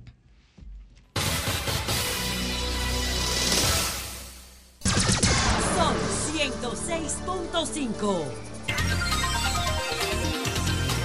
Bueno, son las cuatro, las cuatro, siete minutos aquí en el sol de la tarde y en todo el país. ¿Quién gana en el acuerdo rescate, la alianza rescate entre el PLD y la Fuerza del Pueblo? ¿Y qué es lo que gana cada quien? Pero ¿quién gana? ¿Quién gana? ¿Quién se lleva la mayor parte de la tajada? Pero hay que, hay que ver el, el- el la mayor parte de la tajada del bicocho, pero el bicocho hay que verlo que va desde febrero a mayo, porque no se puede ver el bicocho solamente en, en febrero. Es que hay que ver en febrero primero obligado. Sí, pero, pero tiene que irlo. pero son dos procesos Porque la individuales. ganancia, no, sí, pero sí, la sí. alianza es común para los dos procesos, ¿o no? Sí, claro que sí. Ah, eh, la- Hay el- palabras. Los beneficios y los créditos se van a dar no cuando se, se materialicen en febrero o en mayo, es desde que se anuncie la alianza. Porque ellos tienen hasta las 15 días después de las elecciones de febrero para poner, por ejemplo, las congresuales. Sin embargo, la van a, la van a poner sobre la mesa ahora para poder recoger los, los heridos más adelante. Respondiendo a tu pregunta, ni la Fuerza del Pueblo ni el PLD ganan. Gana Leonel Fernández. Esto no es un tema de partido, ¿Por esto qué? es un tema de unificar el proyecto opositor en torno al único líder del- de la parcela opositora que tiene posibilidades reales de, alcanzar el poder. Y, el, y esa, esa dinámica se va a nuclear en torno a Leonel Fernández. Danilo puede ser candidato. Abel puede ser un candidato que pueda disputarle a Luis Abinader con alguna posibilidad remota. No, Leonel Fernández. Entonces, al final de cuentas, la necesidad va a ser que todos se agarren a ese clavo caliente. Lo demás es maquillaje.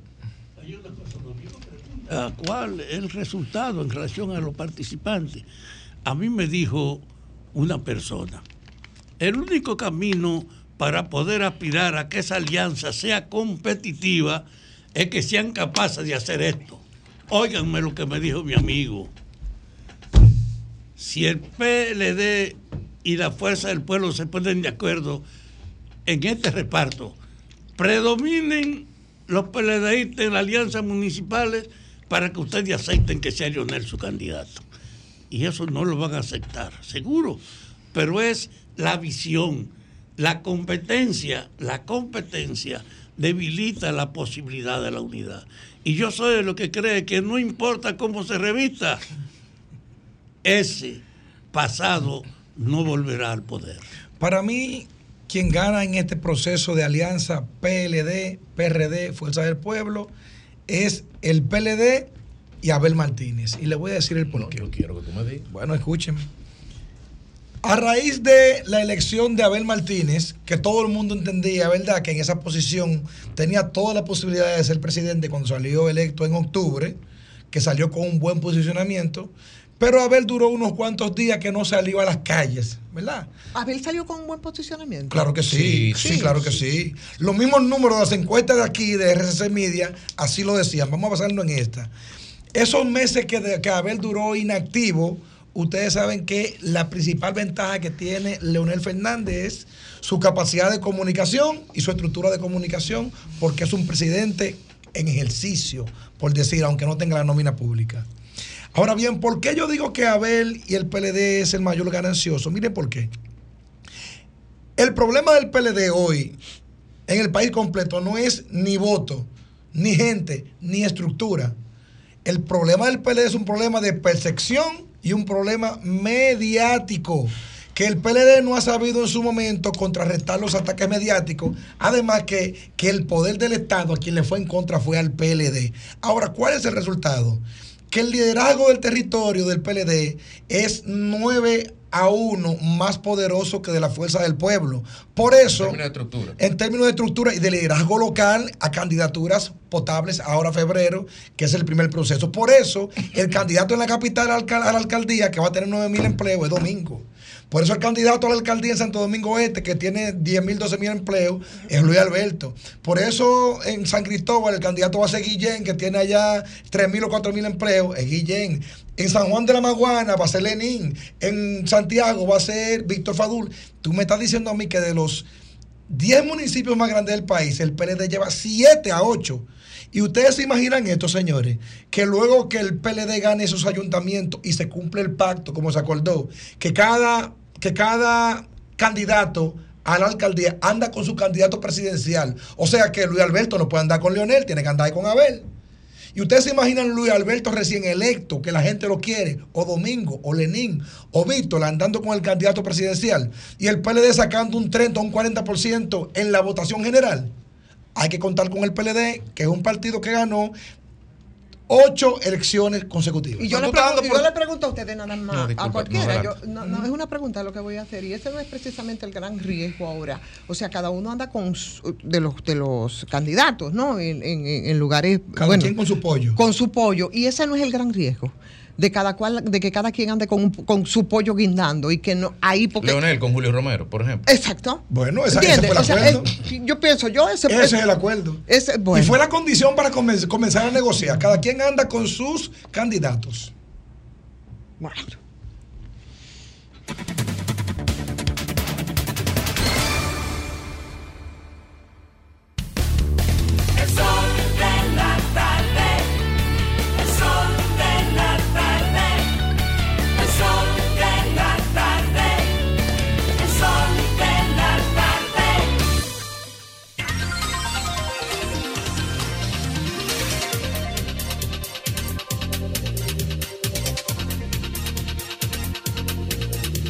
18 minutos aquí, en el sol de la tarde y en todo el país. Nosotros queremos aprovechar la ocasión para felicitar a los compañeros de esta emisora eh, Sol, ¿verdad? Que también forman parte, uno del programa El Sol de la Mañana y otro El Sol de la Mañana, pero en la madrugada. Me gustaría que pongan la foto para felicitar a Joselito Félix. A los agraciados. Joselito Félix, claro que sí. Ahí está Joselito Félix, quien Ah, ha sido electo candidato oficial por la circunscripción número 3 de la provincia de Santo Domingo. Joselito, en buena hora, Joselito. Felicidades. Y también ahí está Pedro Jiménez. Nuestro Sí, amigo Pedro Jiménez, que fue el más Pedro. votado. El más El más votado. A mí no me asombró porque yo lo pronostiqué aquí. Ah, Yo hice dos pronósticos. Eh, dije lo de Pedro porque tiene la, la estructura más grande. Tiene una estructura que en la circunscripción 2, que nada más es superada por la estructura de Alfredo Pacheco. Lo dije hace un tiempo y que iba a ser electo. Hubo otra, otra persona del Sol de la Mañana que yo dije que no iba a salir y efectivamente no salió. Jonathan Liriano dije que no iba a salir y dije que Pedro iba a salir. Jonathan, ¿verdad? ¿No salió? No, no. Eh, eh, Pedro, hay muchos pronósticos que se me han cumplido. Yo dije que, eh, que Manuel Jiménez perdía. Bueno, Y pero lo para eso no había que. No, no, no, pero yo lo dije, los otros no lo dijeron. Yo fui que me atreví. Y que Andújar tenía problemas. Y, y Andújar también.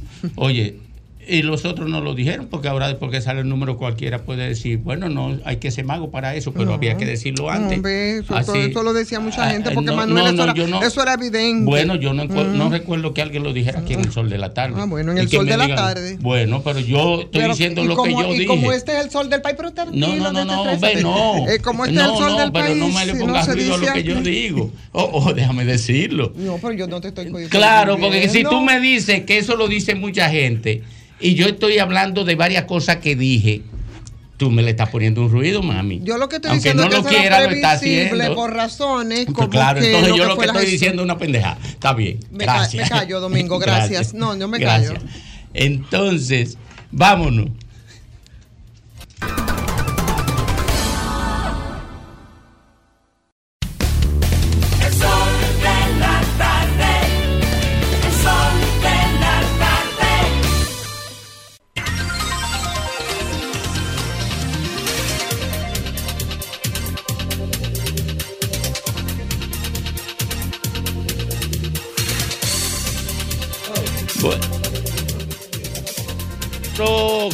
¿Quieres otro, otro tú? Pregúntamelo, ven, que yo te lo voy a responder.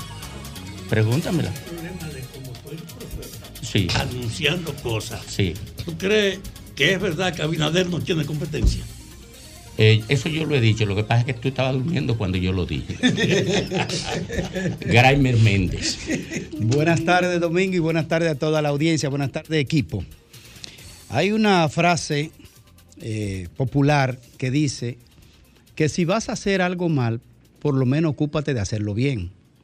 Es, es cuando se aborda un tema de que no se note el oficio, como se le preguntó una vez a un autor, de que cómo escribía tan bellos ensayos, tan bellas obras literarias, y él decía, bueno, uno escribe, pero tratando de que no se le note el oficio, es decir, que hacer las cosas de manera orgánica, natural, es, digamos, una, un abordaje de lo que la naturaleza humana en ciertas circunstancias pues conlleva ciertos niveles de responsabilidad. En este caso, eh, lo acontecido en lo que tiene que ver con la apertura de los sobres de la encuesta, porque fue una encuesta, sobre la candidatura a, a diputación en la circunscripción número uno por el Partido Fuerza del Pueblo, del cual éramos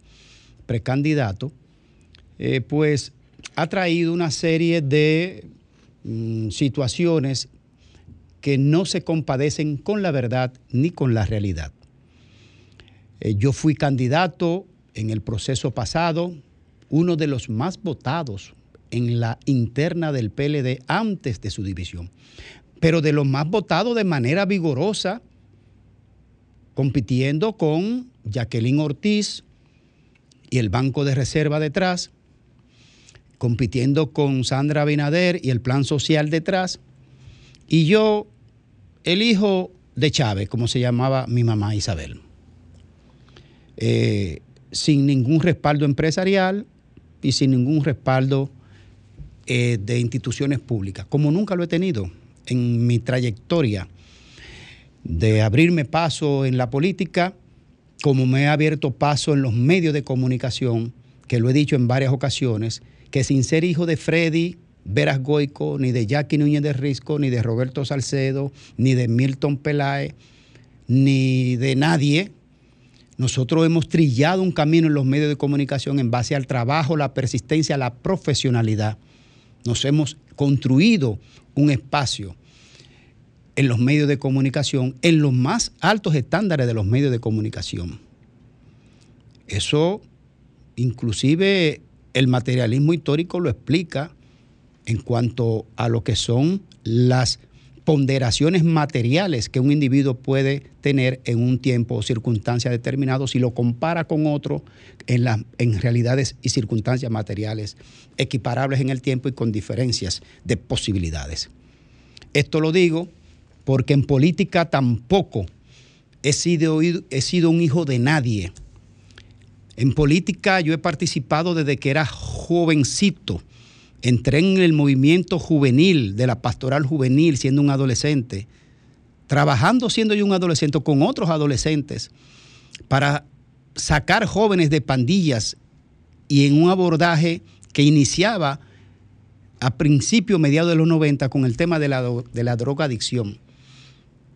Y al lado del padre Luis Rosario Gotamos y de muchos jóvenes, a través de un movimiento juvenil llamado Juventud Valiente, con mucha valentía trabajamos con muchos jóvenes. Y después fundamos otro grupo titulado Esperanza Viva, donde entonces hacíamos teatro de denuncia de las situaciones sociales de ese tiempo.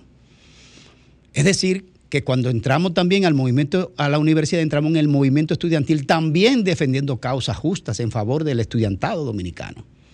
Y después participamos de la parte de lo que tiene que ver con la juventud del partido.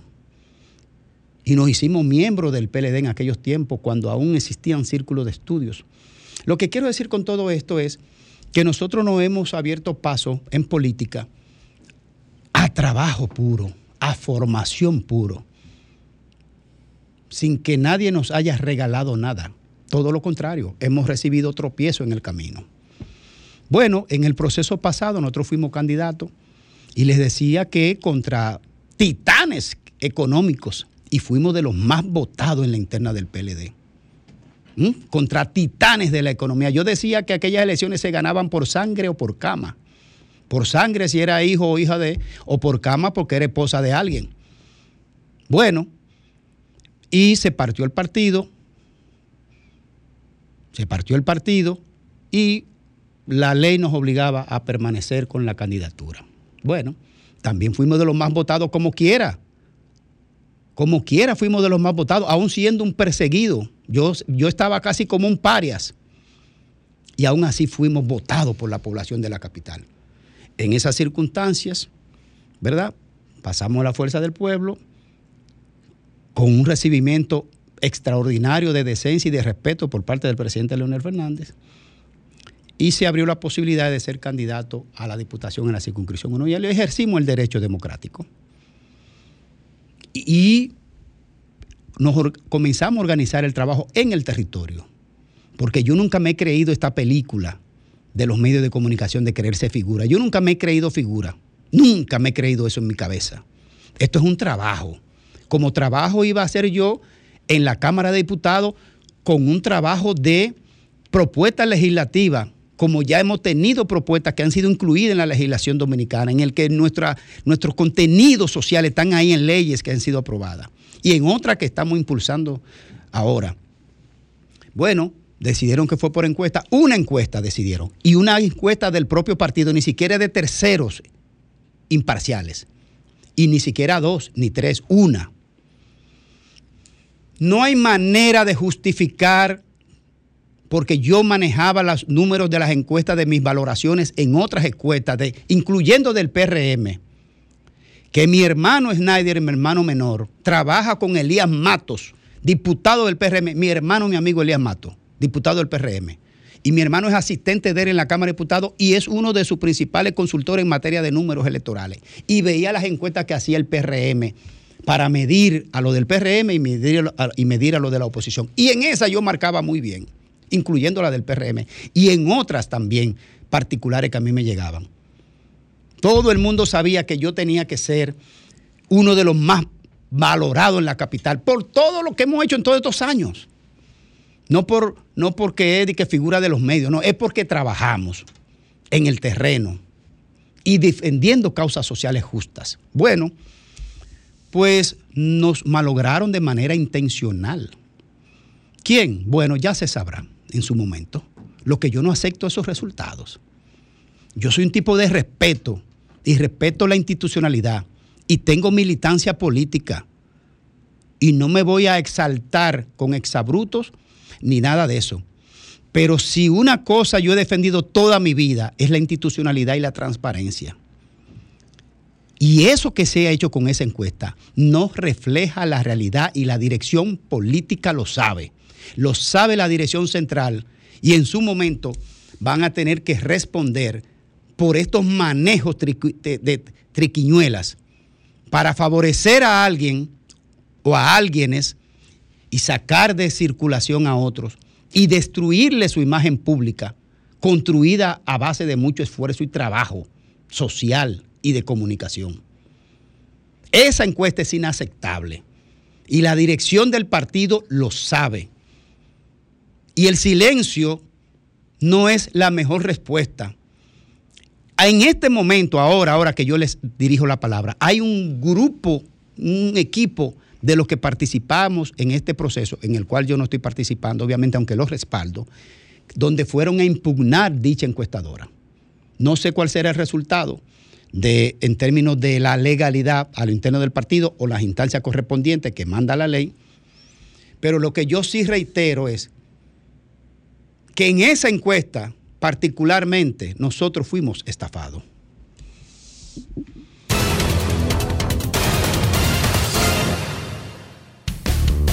El sol de la tarde. El sol de la tarde. Sol 106.5, la más interactiva. Una emisora RCC Miria. Sol 106.5. El sol de la tarde. El sol de la tarde. El sol de la tarde. El sol de la tarde. A las 4 y 33 minutos, aquí, en el sol del país, Federico Jovine. Gracias, Domingo. Buenas tardes. Buenas tardes, amigos que nos ven y que nos escuchan. Creo que fue en el año 1895-96 cuando el generalísimo Máximo Gómez le preguntó a un periodista ya por la tercera guerra de independencia cubana que cuáles eran sus mejores generales. Y él, hábil al fin, dijo junio, julio y agosto. ¿Y por qué? Porque esa era la fecha de mayor letalidad que tenía el ejército español. ¿Por bajas de los, de los guerrilleros cubanos? No.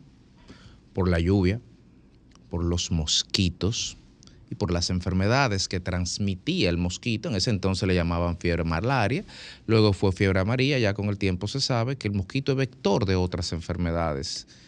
Algunas de reciente importación, como el Zika y la chikungunya, y otras muy viejas, como el dengue. Tan vieja que hay uno que se llama dengue clásico y hay otras subvariantes. Más allá de, de, los tiempos del hombre, están los tiempos de la naturaleza, independientemente del calentamiento global, de que si llueve mucho y que si no llueve, están los ciclos de la naturaleza. Y el ciclo de la naturaleza se conoce, se saben las fechas donde va a llover, se sabe precisamente qué se tiene que hacer para evitar. Y precisamente porque se sabe, porque se conoce, a diferencia de hace 100 años, el ciclo de evolución del mosquito que necesita un agua limpia, posada, para poder de, eh, desovar ahí sus huevos y seguir con el ciclo reproductor y por ende el ciclo de, de, en tanto vector. Uno se pregunta, si sabemos todo eso de hace tiempo, ¿cómo estamos hablando de lo mismo otra vez? Estamos avanzando, pero en círculos. Estamos hablando recurrentemente de los mismos temas. Y así como hablamos todavía de que ahora, así como Julio Saurio decía de la chichigua, de los apagones, y ahora estamos diciendo no, que los apagones por el calor, como si no viviéramos en el trópico de toda la vida. Así mismo estamos descubriendo que, que hay dengue en junio, julio, agosto, septiembre, octubre. Nos dimos cuenta ahora. El gobierno se dio cuenta ahora que hay dengue. Y miren, eh, este no es el momento ni político, ni, ni, ni electoral, ni, ni social, ni conductual para tratar de, por ejemplo, minimizar o disminuir la, la, epidemia. Tú tienes un colegio médico que te está advirtiendo eso. Tú tienes todos los galenos de todos los partidos y de todas las asociaciones y de pediatría y todo el mundo te diciéndote que hay dengue. Y yo tengo amigos que están ahora mismo internos en clínicas de por aquí, de Naco, con dengue y el ministro se despacha relativizando el problema, disminuyéndolo, o, y tienden a diluirlo en la estadística, a trivializarlo, o, a una de las prácticas favoritas de este gobierno, a comparar, a sacar un anuario y decir, sí, pero en el año tal, tanto, en el año tal, a mí no me importa. De hecho, el presidente fue muy coherente en su reunión de, del lunes, cuando independientemente de las estadísticas que dio, dijo, cada vida es importante. Entonces, el, presidente, no se trata, el gobierno no tiene en, esa línea que relativizar, porque sean pocos, uno o dos muertos, pero ¿cómo le decimos al padre, de, al pediatra que estaba, al médico que estaba aquí, que perdió a su hija de 12 años, que solamente una niña que se perdió? Pero el ministro de Salud Pública está diciendo el día de hoy que el hijo, el hijo de uno de los médicos que murió de 8 años, que no, que eso no es dengue, que ellos le hicieron tres pruebas y dio negativo. Y el listín diario señala que hay un acta de defunción que dice que dengue. Mire, señor ministro, háblese con su jurídico para que usted entienda algo. Tres, cuatro, cinco, seis, siete pruebas, eso es irrelevante. Un acta de defunción es un documento de fe pública. Y si usted no lo destruye con un proceso que se llama inscripción en falsedad, usted, ministro, mire, calladito se ve mejor ese muchacho murió de dengue, o usted destruye el acta de defunción a través de un proceso de inscripción, sus tres pruebas son irrelevantes a los fines. Mire, yo no soy infectólogo, yo no soy epidemiólogo, yo no soy médico. Apenas soy un dominicano y por lo tanto puedo hablar de cualquier cosa porque los dominicanos tenemos ese privilegio. Somos gente del renacimiento, sabemos de todo. Lo que yo sí puedo decir con certidumbre, con certeza, harto probada, es que está muy demostrado que las campañas preventivas son eficientes para disminuir el impacto del dengue. En la fecha que se sabe que va a haber brote de dengue, porque se sabe cuándo llueve y se sabe que cada vez más en este país se producen 2 millones de unidades de FON al día. Dos millones de, de vasos, de contenedores de comida que están regados en el país entero, en la carretera, con un pocito de X cantidad de centímetros cúbicos aposando y generando más mosquitos. Y eso se sabe. Entonces, si eso se sabe, ¿Por qué no se está fumigando como antes se fumigaba? ¿Por qué eso no se han hecho campañas de fumigación? ¿Por qué no se han hecho movilizaciones masivas para poder ir barrio tras barrio a las cañadas, que son los pobres los que más sufren, y luego vuelve la pobreza y los revictimiza, no solamente en la pobreza, sino en la primera población, en el primer quintil que más eh, es afectado por el dengue? ¿Por qué no va y se hacen operativos? O voy más lejos.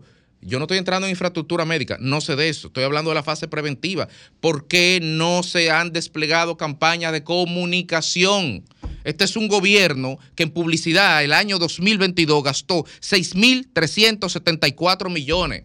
Y provisionados en la asignación presupuestaria de este año hay dos- 7.903 millones en publicidad, 8 mil millones de pesos en publicidad. Y no pasa nada, está muy bien. Ahora, yo me pregunto, a nadie en el Palacio se le ocurrió, a los teóricos de la comunicación, que ni son teóricos ni son comunicadores del gobierno dominicano, no se le ocurrió hacer una llamada, coger listado y decir, dame quiénes son los que están llevándose los 7 mil millones. Llámalo y mándale la cuña. Pásale estos bullets, pásale estos mensajes. Mándale estos videitos para que lo pongan. Era simple. No hay que pagar la campaña. La campaña está paga con la publicidad de presidencia. Pero estamos tan ensorbecidos, tan delirantemente envanecidos en nuestra autopercepción de eficiencia, que ni siquiera nos importa eso. Porque eso no, la estadística, eso está dentro del margen. Este fue un país, me permito recordar, que fue emblemático en el manejo del COVID. No dicho por nosotros, dicho por la Organización Mundial de la Salud. Y nos estamos dejando comer los caramelos por un moquito. Entonces, finalmente, yo le hago un llamado al presidente Abinader para que con la seriedad que le caracteriza, imponga el rigor que amerita esta situación. Esto no se puede estar ni relajando, ni festinando, ni diluyendo. Y cuando esto pase, porque va a pasar, no porque el gobierno sea eficiente gestionándolo, sino porque el frío llega y las lluvias se van y el mosquito no se reproduce y se muere. Cuando esto pase, aquí hay que investigar, aquí hay que establecer responsabilidades y sobre todo hay que diseñar protocolos con responsabilidades para evitar que cosas así, tan absurdas, vuelvan a pasar.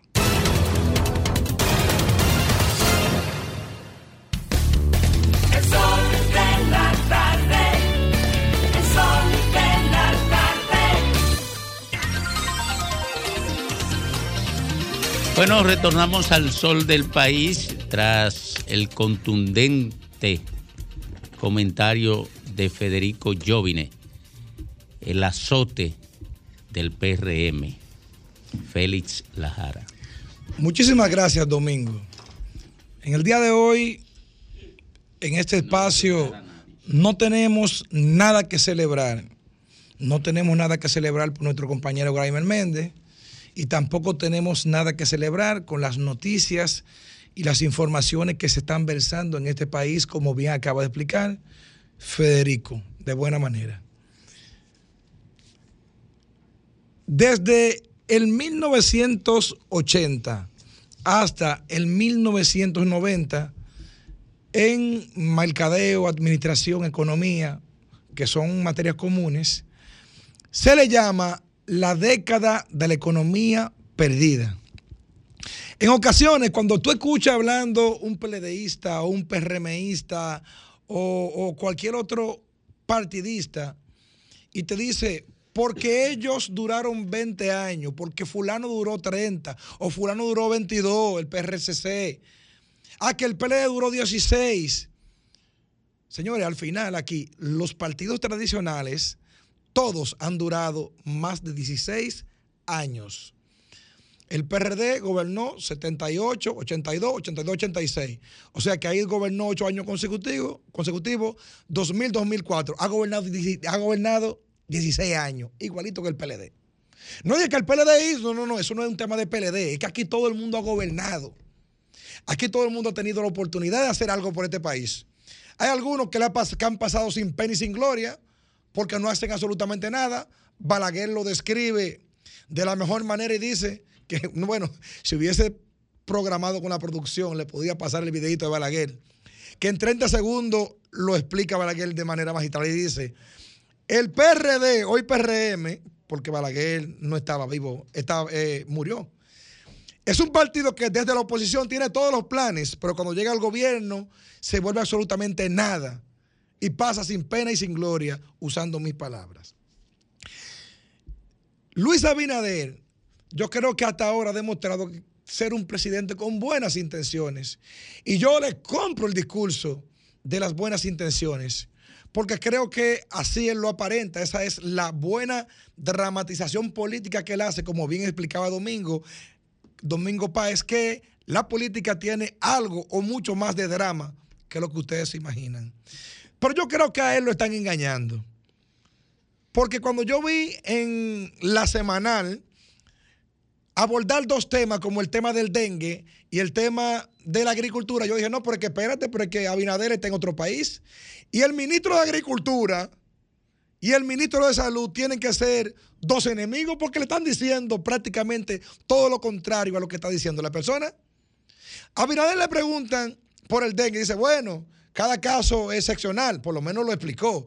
Eh, eh, eh, yo entiendo que, que- que- no es bueno que muera nadie, a cada quien le duele su muerto, pero aún así, en la República Dominicana tienen los índices más bajos de muerte por dengue. Presidente, analice eso, porque yo no creo que el pueblo le esté creyendo.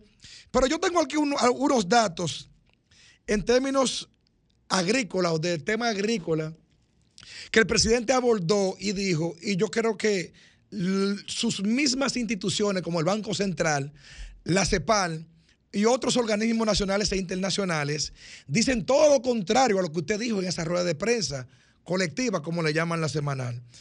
Por ejemplo, todos los productos o los principales productos de primera necesidad en toda Latinoamérica subieron un 10, un 15% con el tema de la pandemia, porque es cierto, la pandemia también tiene su condición. Pero aquí subió un 31.9%, presidente. ¿Y qué es lo triste? Que usted en su programa de gobierno dijo que iba a reducir los alimentos, la canasta familiar, en un 30% lo prometió. Hizo todo lo contrario. 31.9 la estadística dicen. En el 2023, en todas partes del mundo, esos precios que se dispararon por la pandemia bajaron por completo. Sin embargo, en la República Dominicana, solamente en función de bajaron alrededor de un 7 a un 10%. Cuando en otros lugares la reducción de esa inflación alta logró ser hasta de 20 y 25%.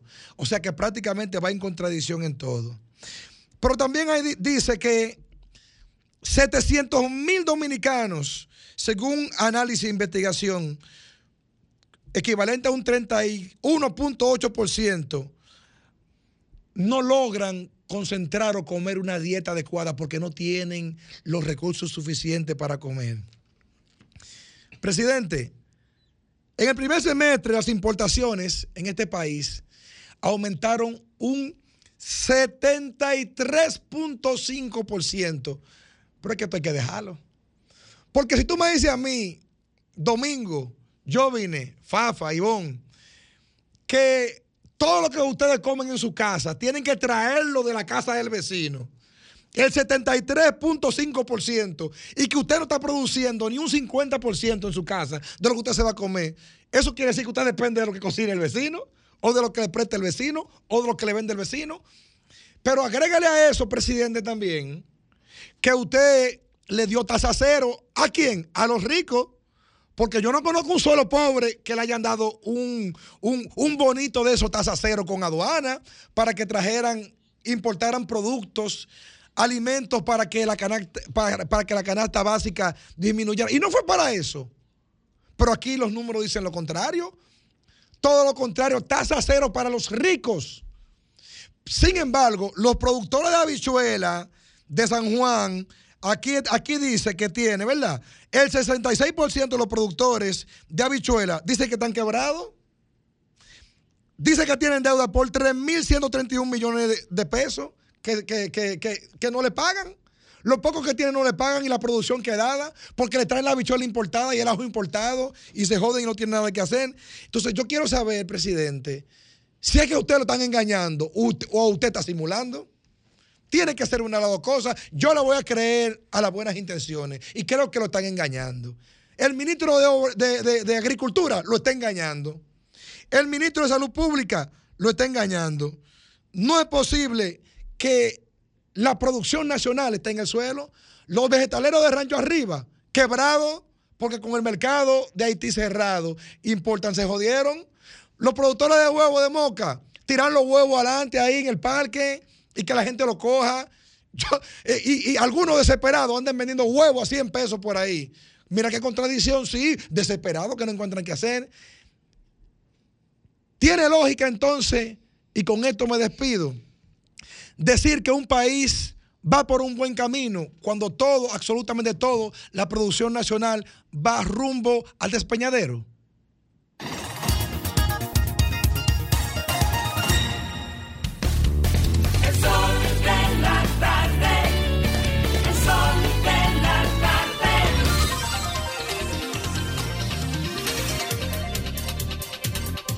Bueno, señores, aquí estamos y ya son las 4 con 48 minutos en este miércoles, que es mitad, mitad de la semana.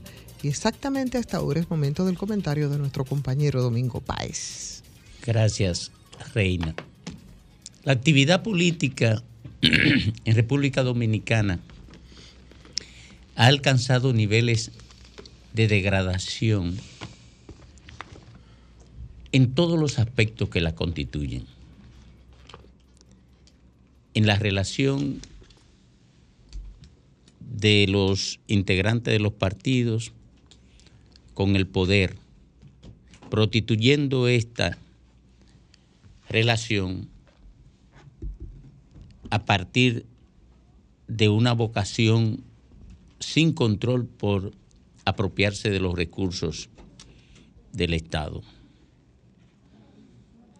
Una degradación en la relación de poder entre los que dirigen la organización y los mandos intermedios y las bases de la organización, convirtiendo la élite de las organizaciones políticas en simples aparatos instrumentales a los que están por debajo de ellos. Aparatos instrumentales para satisfacer las apetencias personales en todos los órdenes, hasta las apetencias sexuales usan los partidos políticos, las direcciones de los partidos políticos, para instrumentalizar cada elemento componente de la organización política. Pero para convertir cada objetivo básico que antes estaba vinculado al servicio o al compromiso o a la lealtad hacia la sociedad o la defensa de derechos, convertirlo en instrumento solamente para satisfacer apetencias. Y quienes se integran a las organizaciones políticas con el propósito de servirle a la sociedad a partir de los valores identitarios que definían esas organizaciones políticas, por lo general terminan convirtiéndose en víctimas de la prostitución que define la relación interna en los partidos políticos y que convierte a las élites en cotos cerrados o altares inexpugnables, rodeados de absoluta impunidad en su accionar interno. Para nada en su accionar es aplicable la norma que definen la organización. Solo es aplicable a partir del ejercicio de dominación básico. Graimer Méndez es un joven político que abrazó las causas sociales como elemento identitario de su accionar, que abrazó la honestidad como elemento identitario de su comportamiento, que abrazó el compromiso como elemento identitario de los objetivos políticos que definía. En ese marco situó su aspiración a convertirse en legislador. Y como le di seguimiento a su conducta, un día dije en un programa de televisión que me sentiría orgulloso de que él ocupara el asiento que una vez yo ocupé en la Cámara de Diputados. Y que nadie puede decir, nadie absolutamente, que lo ocupé con algún sesgo de indignidad. Nunca me comprometí con las prácticas que son comunes en el colectivo congresual en República Dominicana. Por el contrario, le enfrenté. Y le enfrenté con tanta agresividad que había que sacarme de la Cámara de Diputados y mi propio partido me sacó. Sacando todos los votos del mundo. Me lo mandaron todos al ámbito del observado y cuando estaban contándose mis votos, hubo una orden desde la Junta Central Electoral para que detuvieran ese proceso, porque el propósito mayor era sacarme de ahí. Bueno, hoy recuerdo eso porque estamos frente a una ignominia cometida contra un compañero de trabajo que tiene todas las calidades para ponerla al lado del mejor, para ostentar una posición pública o una representación política. Y que esa estructura podrida que se ha adueñado de los partidos políticos lo convirtieron en víctima. Ojalá y puedan reparar de alguna manera una injusticia que ni la mayor procacidad del mundo puede justificarla. Una injusticia que tiene que llevar a uno a la conclusión de que